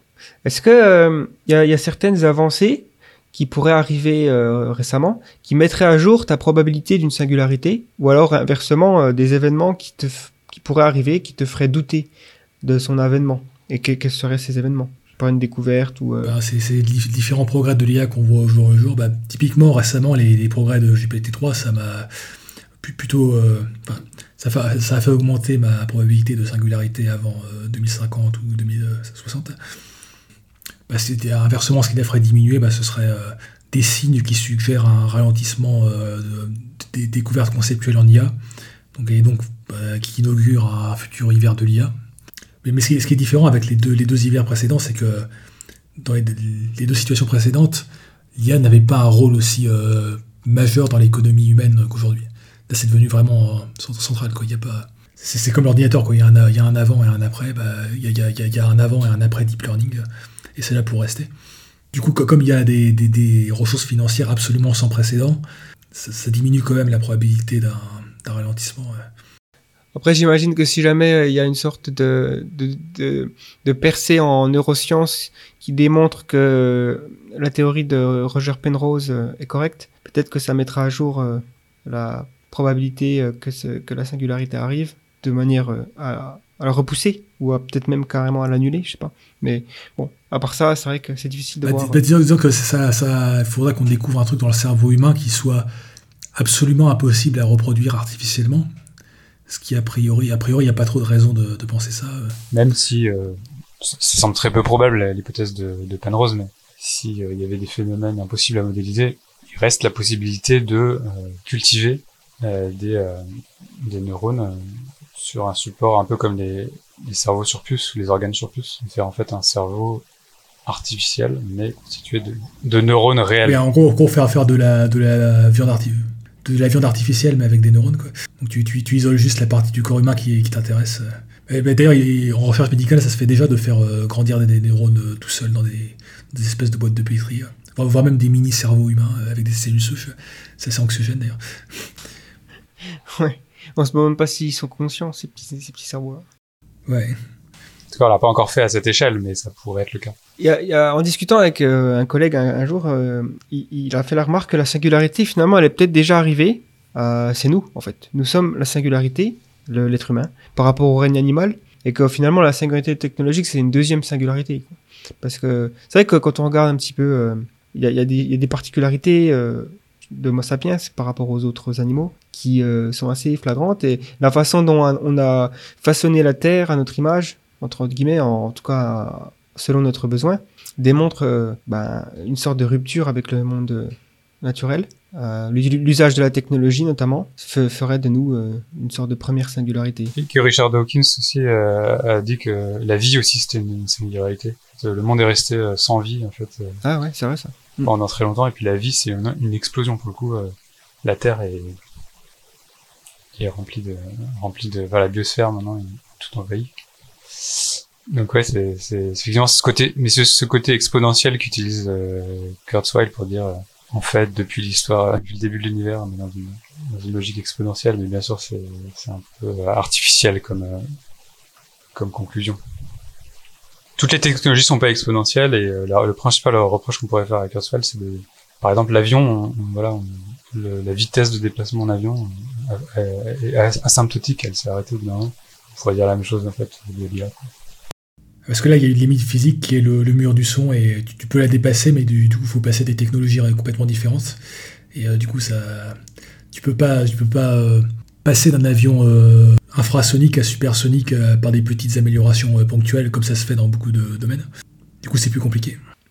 Hmm. effectivement, il y a plusieurs paradigmes en fait dans les, même dans, ce que Ray Kurzweil utilise dans, ses différentes, dans ses livres. Finalement, le, le principe de la loi de Moore, il montre bien que Effectivement, on utilise des ordinateurs aujourd'hui qui sont plus basés sur les systèmes des années 50, euh, avec des, tubes à vide, ou après il y a eu le transistor. Il y a eu plusieurs paradigmes, mais aujourd'hui, la loi de Moore, si elle diminue, ou c'est parce qu'il y, a certainement certaines limites vis-à-vis des processeurs qui commencent à devenir euh, trop proches de, des, des, frontières avec le monde quantique. Euh, donc il y a des incohérences qui se passent, tout ça. Mais ça ne veut pas dire qu'il n'y aura pas un autre paradigme. Il y a l'informatique quantique qui est une option. Il y a aussi les, la informatique moléculaire, il y a, d'autres options, quoi. Et donc, euh, il y a un prochain paradigme qui va sûrement prendre le relais. Il y aura une autre croissance exponentielle sur ce paradigme qui va, qui va aussi atteindre, un plateau. Et donc, euh, pareil pour l'aviation, on pourrait se dire que fait, les avions, certes, ils vont pas plus vite, mais peut-être que dans deux ou trois siècles, on aura un autre système de transport aérien qui sera basé sur euh, l'antigravité ou je ne sais quoi. Donc, il y, a, quand même une exponentielle qui, continue, une sorte de méta-exponentielle. Mais chaque petit paradigme finit par avoir un plateau. Eh ben ouais, c'est possible. En tout cas, vu, vu le, dans, l'histoire de l'humanité, même récente, le nombre de révolutions euh, conceptuelles et scientifiques qui semblaient pratiquement sortir de nulle part, euh, il, ce serait bizarre de, dire qu'à partir de moment, d'aujourd'hui, il n'y aura plus de révolution comme ça ah oui, futur. Bien sûr. Même en sciences théoriques. Ouais. moi, j'ai plutôt tendance à, penser, penser l'inverse, mais je sais pas que qu'il y a un jour on arrivera à tout, tout, connaître. Ça peut sembler triste en fait, mais je pense que j'ai pas trop de mal à m'imaginer. C'est possible, mais, mais est-ce est que est-ce que est-ce que on a de bonnes raisons de penser que ce jour est proche euh? Non, mais après c'est vrai qu'il y a l'histoire du principe anthropique, le fait que on bute un peu sur, un, sur quelque chose, euh, qu'on connaîtrait que les détails en fait. Euh, on n'a plus que les détails à connaître, on connaît grosso modo. Après il y a toujours des, des grandes questions, mais comme notamment la conscience, mais la possi disons que ce qui nous paraît euh, triste, l'hypothèse d'un univers fini, euh, peut pas être écarté non plus. Donc, euh. dire, je, je, suis assez par, euh, je suis assez partisan de la thèse de l'univers fini dans, dans, le sens où ça semble cohérent avec pas mal de théories physiques. Vous connaissez la, la thèse de Church-Turing Oui. En, gros, c'est il dit simplement que bah, l'univers est modélisable par une machine de Turing. Donc tu te dis, ouais, ok, c'est juste une affirmation gratuite. Sauf qu'en fait, ça, ça, le simple fait de faire cette hypothèse, ça explique, euh, par exemple, c'est suffisant pour dire que la mécanique de Newton n'est pas suffisante, qu'il faut un truc comme la relativité pour euh, généraliser. Ça, semble aussi cohérent avec des théories comme la gravité quantique à boucle, qui semble dire qu'il y a une quantité finie d'informations que tu peux stocker dans, un, espace donné. D'ailleurs, il y a même des gens qui sont amusés à, calculer, euh, avec ce qu'on sait de l'univers, combien d'opérations informatiques élémentaires on pourra faire encore jusqu'à la à ce que l'univers ait atteint l'entropie maximale c'est un nombre euh, très très très grand, mais, euh, mais fini. Donc, euh, faut qu'on, faut bien qu'on, faut bien utiliser nos, nos, ressources computationnelles restantes. Elles sont pas infinies. Ouais, c'est vrai. Bah, il semblerait qu'il. On, a de la, on a de la marge quand même. Hein. C'est, fascinant de savoir qu'il y a des moyens quand même de, d'envisager des avenirs très très lointains. Notamment Anderson Berg qui fait ça beaucoup. son très attendu livre. Ouais qui est toujours pas sorti d'ailleurs. Non, non. Il a dit que c'est. 2021, c'est la bonne année cette fois. Ah ouais. Il a eu le temps de travailler, j'imagine, avec euh, confinement et tout ça. Ouais. Mais euh, bah, bah, bah, après, on peut voir des conférences de lui sur le même sujet sur, sur YouTube, sur le, ce qu'il appelle euh, Ground Future. En gros, en gros, il essaie de, dire ok, c'est très dur de prévoir l'avenir, mais en se basant sur ce qu'on sait des lois de la physique, on peut quand même prévoir certains, trucs de manière certes un peu, un peu vague et conceptuelle, mais c'est intéressant. Ouais, c'est ça, et ça, rappelle un petit peu aussi ce que dit euh, David Deutsch, un physicien euh, qui euh, dit si quelque chose est permis par de la physique, la seule chose qui nous empêche de le faire, c'est les connaissances. finalement, c'est presque tautologique, mais, mais, ça nous donne une bonne définition de ce que pourrait être l'optimisme. C'est voilà, s'il y a un problème et que c'est un problème qui a des solutions qui ne sont pas compatibles avec l'eau de la physique, ben, il faut juste trouver les bonnes connaissances pour le faire. Certes, ça pourrait peut-être prendre des siècles, mais en tout cas, c'est pas impossible. Le, le véritable mode impossible, c'est euh, quelque chose qui enfreint les lois de la physique. Ouais. Enfin, en, tout cas, sans, faire du déterminisme technologique, euh, vu la vitesse de progrès actuelle euh, qui semble s'accélérer euh, d'année en année, ça semblerait assez déraisonnable de penser que ça va s'arrêter dès l'année prochaine. C'est ce que, ce tu appelles le, le te- techno-volatilisme, c'est-à-dire le. Alors, t'as le techno-utopisme ou techno-dystopisme ou des trucs comme ça, c'est des gens qui disent ouais, le futur sera bien, il sera mauvais. Il y a des gens qui disent juste le, au final, le seul scénario qui semble très improbable, c'est que euh, le futur soit très, très peu différent de ce qu'il y a aujourd'hui. Ouais, techno-normalisme. Ouais. Bon, une dernière question, parce qu'on approche de la fin, et, euh, et donc euh, c'est, je sais pas si tu es un assidu de, science-fiction, mais est-ce que si- s'il y a des gens qui nous écoutent qui sont fans de SF, est-ce que tu connais des œuvres qui traitent de la singularité ou d'un monde post-singularité? Parce que c'est quand même quelque chose qui est, comme on l'a dit, relativement difficile à faire. Mais est-ce qu'il y a quand même des œuvres qui ont tenté de, dresser certaines hypothèses sur ce que pour, à quoi pourrait ressembler un monde post-singularité? Parce que souvent la science-fiction donne, des éléments intéressants de réflexion? C'est peut-être un, des je dirais c'est le, genre littéraire et enfin le genre euh, de, storytelling qui est le plus approprié à notre époque dans les questions qu'elle pose, notamment éthiques et sociétales. Ben, c'est souvent un reflet quand même de nos sociétés. euh, Il y a quand même des œuvres qui s'aventurent dans des terrains euh, qui, sont intéressants. Donc euh, je sais pas si tu connais certaines œuvres. Alors, c'est- compliqué parce que. euh, Alors, autant, autant- je pourrais citer des, œuvres qui. euh, il y a des, ce qui semble des IA fortes, mais à côté, tu as les humains, ils se réveillent le matin, ils font griller leur tartine euh, avec le grille-pain. Enfin, enfin, sont très, très irréalistes dans le sens où une IA comme ça, ça, transformerait radicalement la société. Et euh, il ils continuent de faire des trucs très normaux à côté. C'est déjà pas mal le cas de, Black Mirror, euh, même sans, sans forte. Quoi. Mais en, même temps, je comprends parce que c'est une contrainte narrative dans le sens où déjà, ils n'ont pas un budget infini pour, euh, pour faire leur truc. Il faut pas faire des décors futuristes euh, pour cha- à chaque seconde de vidéo. Ensuite, il y, a- aussi le problème que si, si tu as, des humains, plus d'humains ou bien des humains trop, différents de ceux qui existent aujourd'hui, c'est difficile de rentrer dans l'histoire. Puis même, simplement, c'est difficile d'imaginer un truc vraiment post-singularité. Alors après, je ne pourrais pas en citer que j'ai lu ou vu, mais je sais qu'apparemment Greg Egan a fait des, romans euh, post-singularité. Alors, je ne peux pas dire de conneries, mais peut, il me semble que celui qui s'appelle La Cité des Permutants, c'est un, truc du genre là. Et euh, il y, a, aussi le fameux truc, là, le, le cycle de la culture de Ian Banks, là, là en fait, il y, a, il y a encore des humains euh, entre guillemets normaux, mais ce qui est intéressant, c'est que les, en gros, les IA ont déjà pris le contrôle et les humains sont pratiquement des un peu des chiens qu'on laisse jouer euh, à côté. Moi, j'ai lu Diaspora euh, de Greg Egan et euh, j'ai eu du mal à m'accrocher parce que c'est vrai que ça parle de d'esprits numériques euh, qui sont capables de voyager à la vitesse de la lumière vers d'autres planètes. C'est- vraiment difficile à, se faire des visites. Enfin, tu sais, quand tu lis un livre, ou, ou que tu écoutes un livre, tu essaies quand même de te faire des images dans la tête, quoi. Enfin, c'est typiquement le genre de, de livre qui serait inadaptable au cinéma. Et c'est pour ça que quand on voit de la science-fiction, euh, notamment au cinéma ou en série, ça reste des humains parce que c'est des acteurs, ça reste euh, euh, des, des choses qu'on arrive à, à imaginer avec des villes, des gens qui marchent, euh, des voitures, même si elles volent, ça reste des voitures. Donc il y, a il y a une limite hein, à notre imagination en Ouais. fait. Là, j'avais commencé récemment la série The Expanse dans, Ouais, ouais. c'est un, un truc spécial. Euh, c'est intéressant, mais euh, il y, a- il y a plein de paradigmes qui n'ont pas changé. En gros, c'est une société ultra-capitaliste avec des inégalités sociales, des, des travailleurs manuels. Bon. Ouais, c'est ça, ouais. ça. Ça semble vachement. En fait, souvent la science-fiction a tendance à prendre un ensemble de technologies, de les extrapoler vers le futur et de pas considérer les autres. Ouais. Donc, euh, par exemple, dans The Expanse, il semble que les humains, ils ont la même durée de vie. Alors que si on est capable de coloniser Mars, d'aller dans la ceinture d'astéroïdes, de, de faire tout ça, pourquoi il n'y en a pas, euh, tu vois, le développement de la- du génie génétique n'a pas continué? Qu'est-ce qui pourrait expliquer que les êtres humains n'ont pas une durée de vie plus longue, où il y a encore des personnes âgées, ou des gens qui meurent du cancer? Ça paraît... euh, Ils n'ont pas des, des robots là pour faire leur, leur minage d'astéroïdes là, plutôt que d'avoir des pauvres travailleurs euh, sous-payés là, par exemple. Ouais, des robots, effectivement. ouais. Mm. Puis l'intelligence artificielle est quasi inexistante dans cette série, alors que ça, c'est le truc qui expose euh, aujourd'hui. Mais bon, ça, reste une super série, euh, crédible. Mais ça, peut, euh, enfin comment dire, euh, de notre côté, il faut être compréhensif en- envers les, scénaristes parce que enfin, pour, toutes les raisons qu'on a évoquées.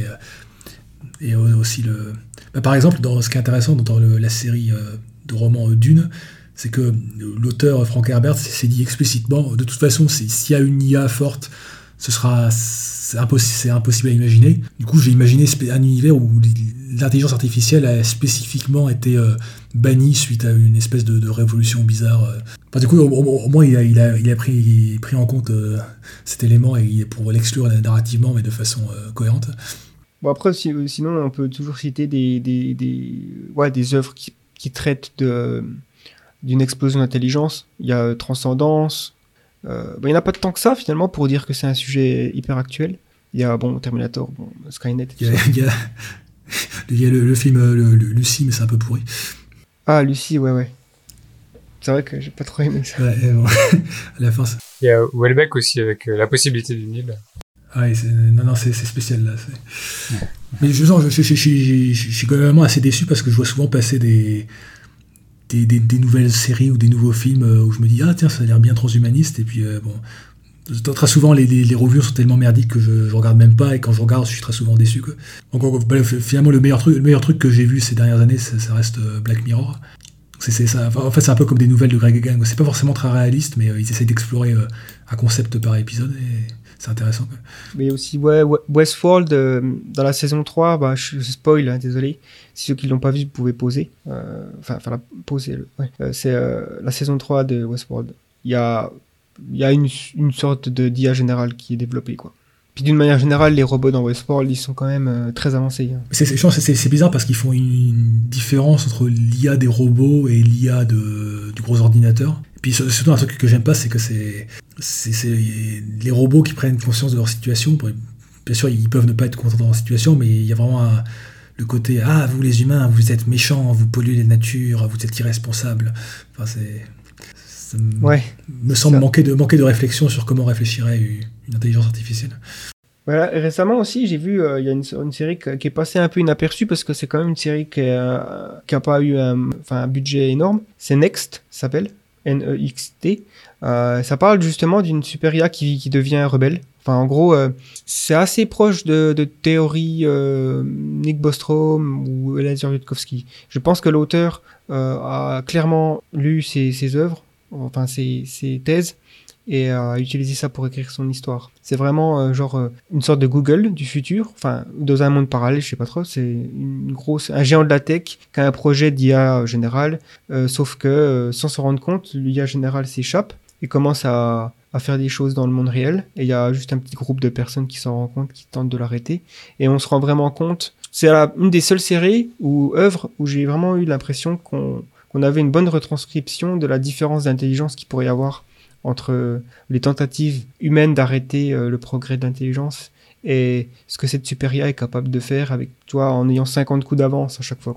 Ah tiens, euh, j'ai vu passer récemment, il y a, il y a un film qui, qui, vient de sortir qui s'appelle Super Intelligence. Alors je me disais, ah tiens, ça va être un truc de Nick Bostrom. Puis j'ai vu qu'en fait c'est une comédie romantique, donc je me suis dit, ça, c'est, euh, ils, ont juste pris un, titre sans rapport comme ça. Mais en, fait, je suis en train de regarder le résumé Wikipédia et ça parle bien de Autonomous Artificial Intelligence. Donc, je, vais, peut-être le regarder pour. une comédie romantique basée sur un livre de Nick Bostrom, ça me paraît assez euh, osé, quoi. je sais pas si c'est spécifiquement Nick Bostrom. Qu'est-ce qui. Euh... C'était déjà aussi le film Transcendence, c'est Johnny Depp là qui qui partait en nanorobot, enfin qui se s'uploadait en fait, enfin qui se qui émulait son cerveau euh, à sa mort et, et il évoluait très très vite euh, en quelque chose de compliqué. Euh, mais je trouve qu'il y a quand même énormément de, de films sur l'IA quoi, c'est à la mode. Enfin, il y a, euh, autant avant les années 70-80 c'était plus les extraterrestres, autant aujourd'hui c'est l'IA. La, science-fiction, ça s'adapte à l'actualité technologique du moment, parce qu'à l'époque, c'était l'exploration spatiale, enfin pendant, pendant longtemps, hein, c'était le grand truc. Puis là, le grand truc aujourd'hui, c'est l'IA. Donc, euh, Après, il y, a tous les trucs euh, bon, euh, moins imaginatifs, hein, genre le fameux jeu là, récemment, Cyberpunk 2077. Bon, apparemment, c'est pas terrible du tout. Là. Hmm. C'est pareil, c'est un peu. ça, ça, ça, peut. J'avais vu la série aussi, Altered Carbon. Mais, oui. Bon, c'est pas, pas, mal, mais bon, c'est il y a vraiment un manque d'imagination dans le sens où tu as, des, changements technologiques euh, très, très, très importants, mais à côté de ça, tu as toujours des, des éboueurs et des prostituées. Enfin, bon. Ouais, c'est vrai qu'il y, a- il y a cette tendance. Bah, après, voilà, il y a, il y a cette idée de créer du conflit. Hein, il faut toujours. euh, C'est dans toute fiction. Dans toute fiction, il faut avoir un- une problématique et puis du coup c'est pour ça qu'il y a. Après ça peut être vu comme un truc très utile, comme une sorte d'ex- d'exploration utile de des scénarios euh, dangereux. Donc quelque part c'est c'est utile. Le rôle de la SF n'a jamais été de prédire l'avenir, hein, ça c'est sûr. C'est raconter des histoires dans des différents environnements futuristes. Des fois, euh, c'est des futurs qui sont complètement improbables. hein. Comme certains auteurs qui ont vu juste sur certaines choses. Si l'humanité était, un cerveau, la fiction quelque part c'est une sorte de c'est les scénarios qu'on se fait euh, qui nous aident à nous positionner. Il faudrait il y a eu tout un courant à un moment de positive SF. Alors je sais pas ce que ça a donné, mais c'est des, des auteurs américains qui se sont dit on va faire euh, sur les dystopies, on va faire euh, déjà des trucs qui sont crédibles, donc euh, basés sur euh, vraiment des comités d'experts, etc. Et puis en même temps euh, des plutôt positifs, en tout cas pas systématiquement négatifs. Je sais pas où ça en est ce projet, mais ça intéresse personne probablement. Ouais. D'un- côté, je, je, trouve eff- effectivement que je suis souvent un peu déçu par le côté, on va dire, dystopique par défaut. Enfin, j'ai l'impression que c'est pas dystopique parce qu'il y a une volonté euh, vraiment de faire dystopique, c'est plus par, euh, par manque d'imagination, parce que c'est la norme, quoi. Donc ça, je trouve ça un peu décevant. Mais d'un autre côté, je ce serait pas forcément bien qu'on commence à faire des, des œuvres de propagande euh, artistique pour, euh, pour dire que l'IA c'est bien ou je sais pas quoi là. Ce serait, serait pas, pas terrible dans un autre, euh, dans un autre sens, quoi. Même, même si c'est- rafraîchissant quand ils font des, trucs un peu positifs, genre euh, le film Her, où euh, pour une fois c'est pas dystopique. Ouais, Her, c'est un des meilleurs films sur l'IA, hein, vraiment. euh, parce que c'est. Tu te fais ton propre avis finalement. Parce que sur certains, sur certains points, tu peux considérer que c'est plutôt une bonne chose hein, d'avoir ce genre de d'IA. D'un autre côté, ouais, euh, faut voir ce que ça fait sur la, la relation avec les humains, surtout entre nous. Parce que si on commence à avoir des IA qui sont meilleures euh, à, en tant que relation amoureuse, ça peut euh, complètement transformer la nature de la société humaine. Après, si on a, euh, enfin, je sais pas, tu peux imaginer qu'avec des utérus artificiels, euh, finalement, euh, on pourrait euh, ne plus euh, s'inquiéter de la reproduction. Et donc, euh, après, euh, peu importe ce qui se passe entre nous, euh, finalement, au niveau euh, relation amoureuse ou autre, tant que le, si on a un- une sorte de système de reproduction euh, assistée, euh, C'est ça, je trouve qu'il est souvent mal traité par la, par la SF, c'est le côté sociétal et les changements. Quand on, regarde, quand on lit un vieux, un vieux Jules Verne, c'est, assez euh, bien trouvé du côté des, des avancées technologiques, mais euh, par contre, euh, tous les changements sociétaux, par exemple le mariage gay ou ce genre de choses, complètement passé à la trappe. Et C'est c'est Ang- Angleterre victorienne dans l'espace. euh.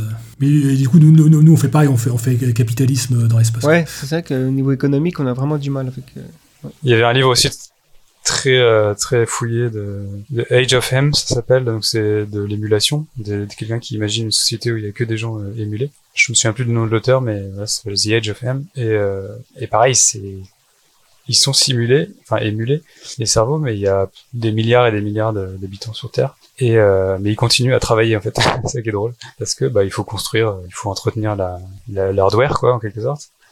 Donc ils ont euh, toujours une société avec des des hiérarchies et tout, c'est, ça paraît complètement euh, en fait hallucinant quoi. C'est, un- et c'est vrai qu'il y a un manque d'imagination. Une espèce de, de reste to the, to the bottom euh, en termes de, de ressources informatiques. Ben, oui, l'auteur c'est euh, Robin Hanson qui est un, Ah ouais. un économiste libertarien et ça, apparemment ça se sent pas mal dans, dans son livre. Ok, ok, ben je pense qu'on a bien voilà épuré euh, les questions qu'on avait. Donc, euh, pas si vous avez des choses à rajouter. Un message pour nos futurs super IA qui, écouteront ce podcast. Euh, qui, utiliseront, ce podcast dans leur dataset de machine learning pour résoudre tel ou tel problème. Un peu plutôt un message aux, humains d'aujourd'hui. la recherche sur l'éthique et la sécurité des IA, c'est- très important. Parlez-en à, à vos repas de famille. hein. Bah, merci en tout cas d'avoir euh, participé à cette conversation. Bah merci à toi. Ok, bah merci beaucoup. Merci d'avoir écouté ce podcast jusqu'au bout et j'espère que ça vous a plu. On se retrouve prochainement donc pour un prochain podcast. Et en attendant, je vous invite à aller découvrir les différents contenus que nous produisons à la fois sur notre site The Flares, theflares.com et sur la chaîne YouTube. Ciao, bye bye, à bientôt.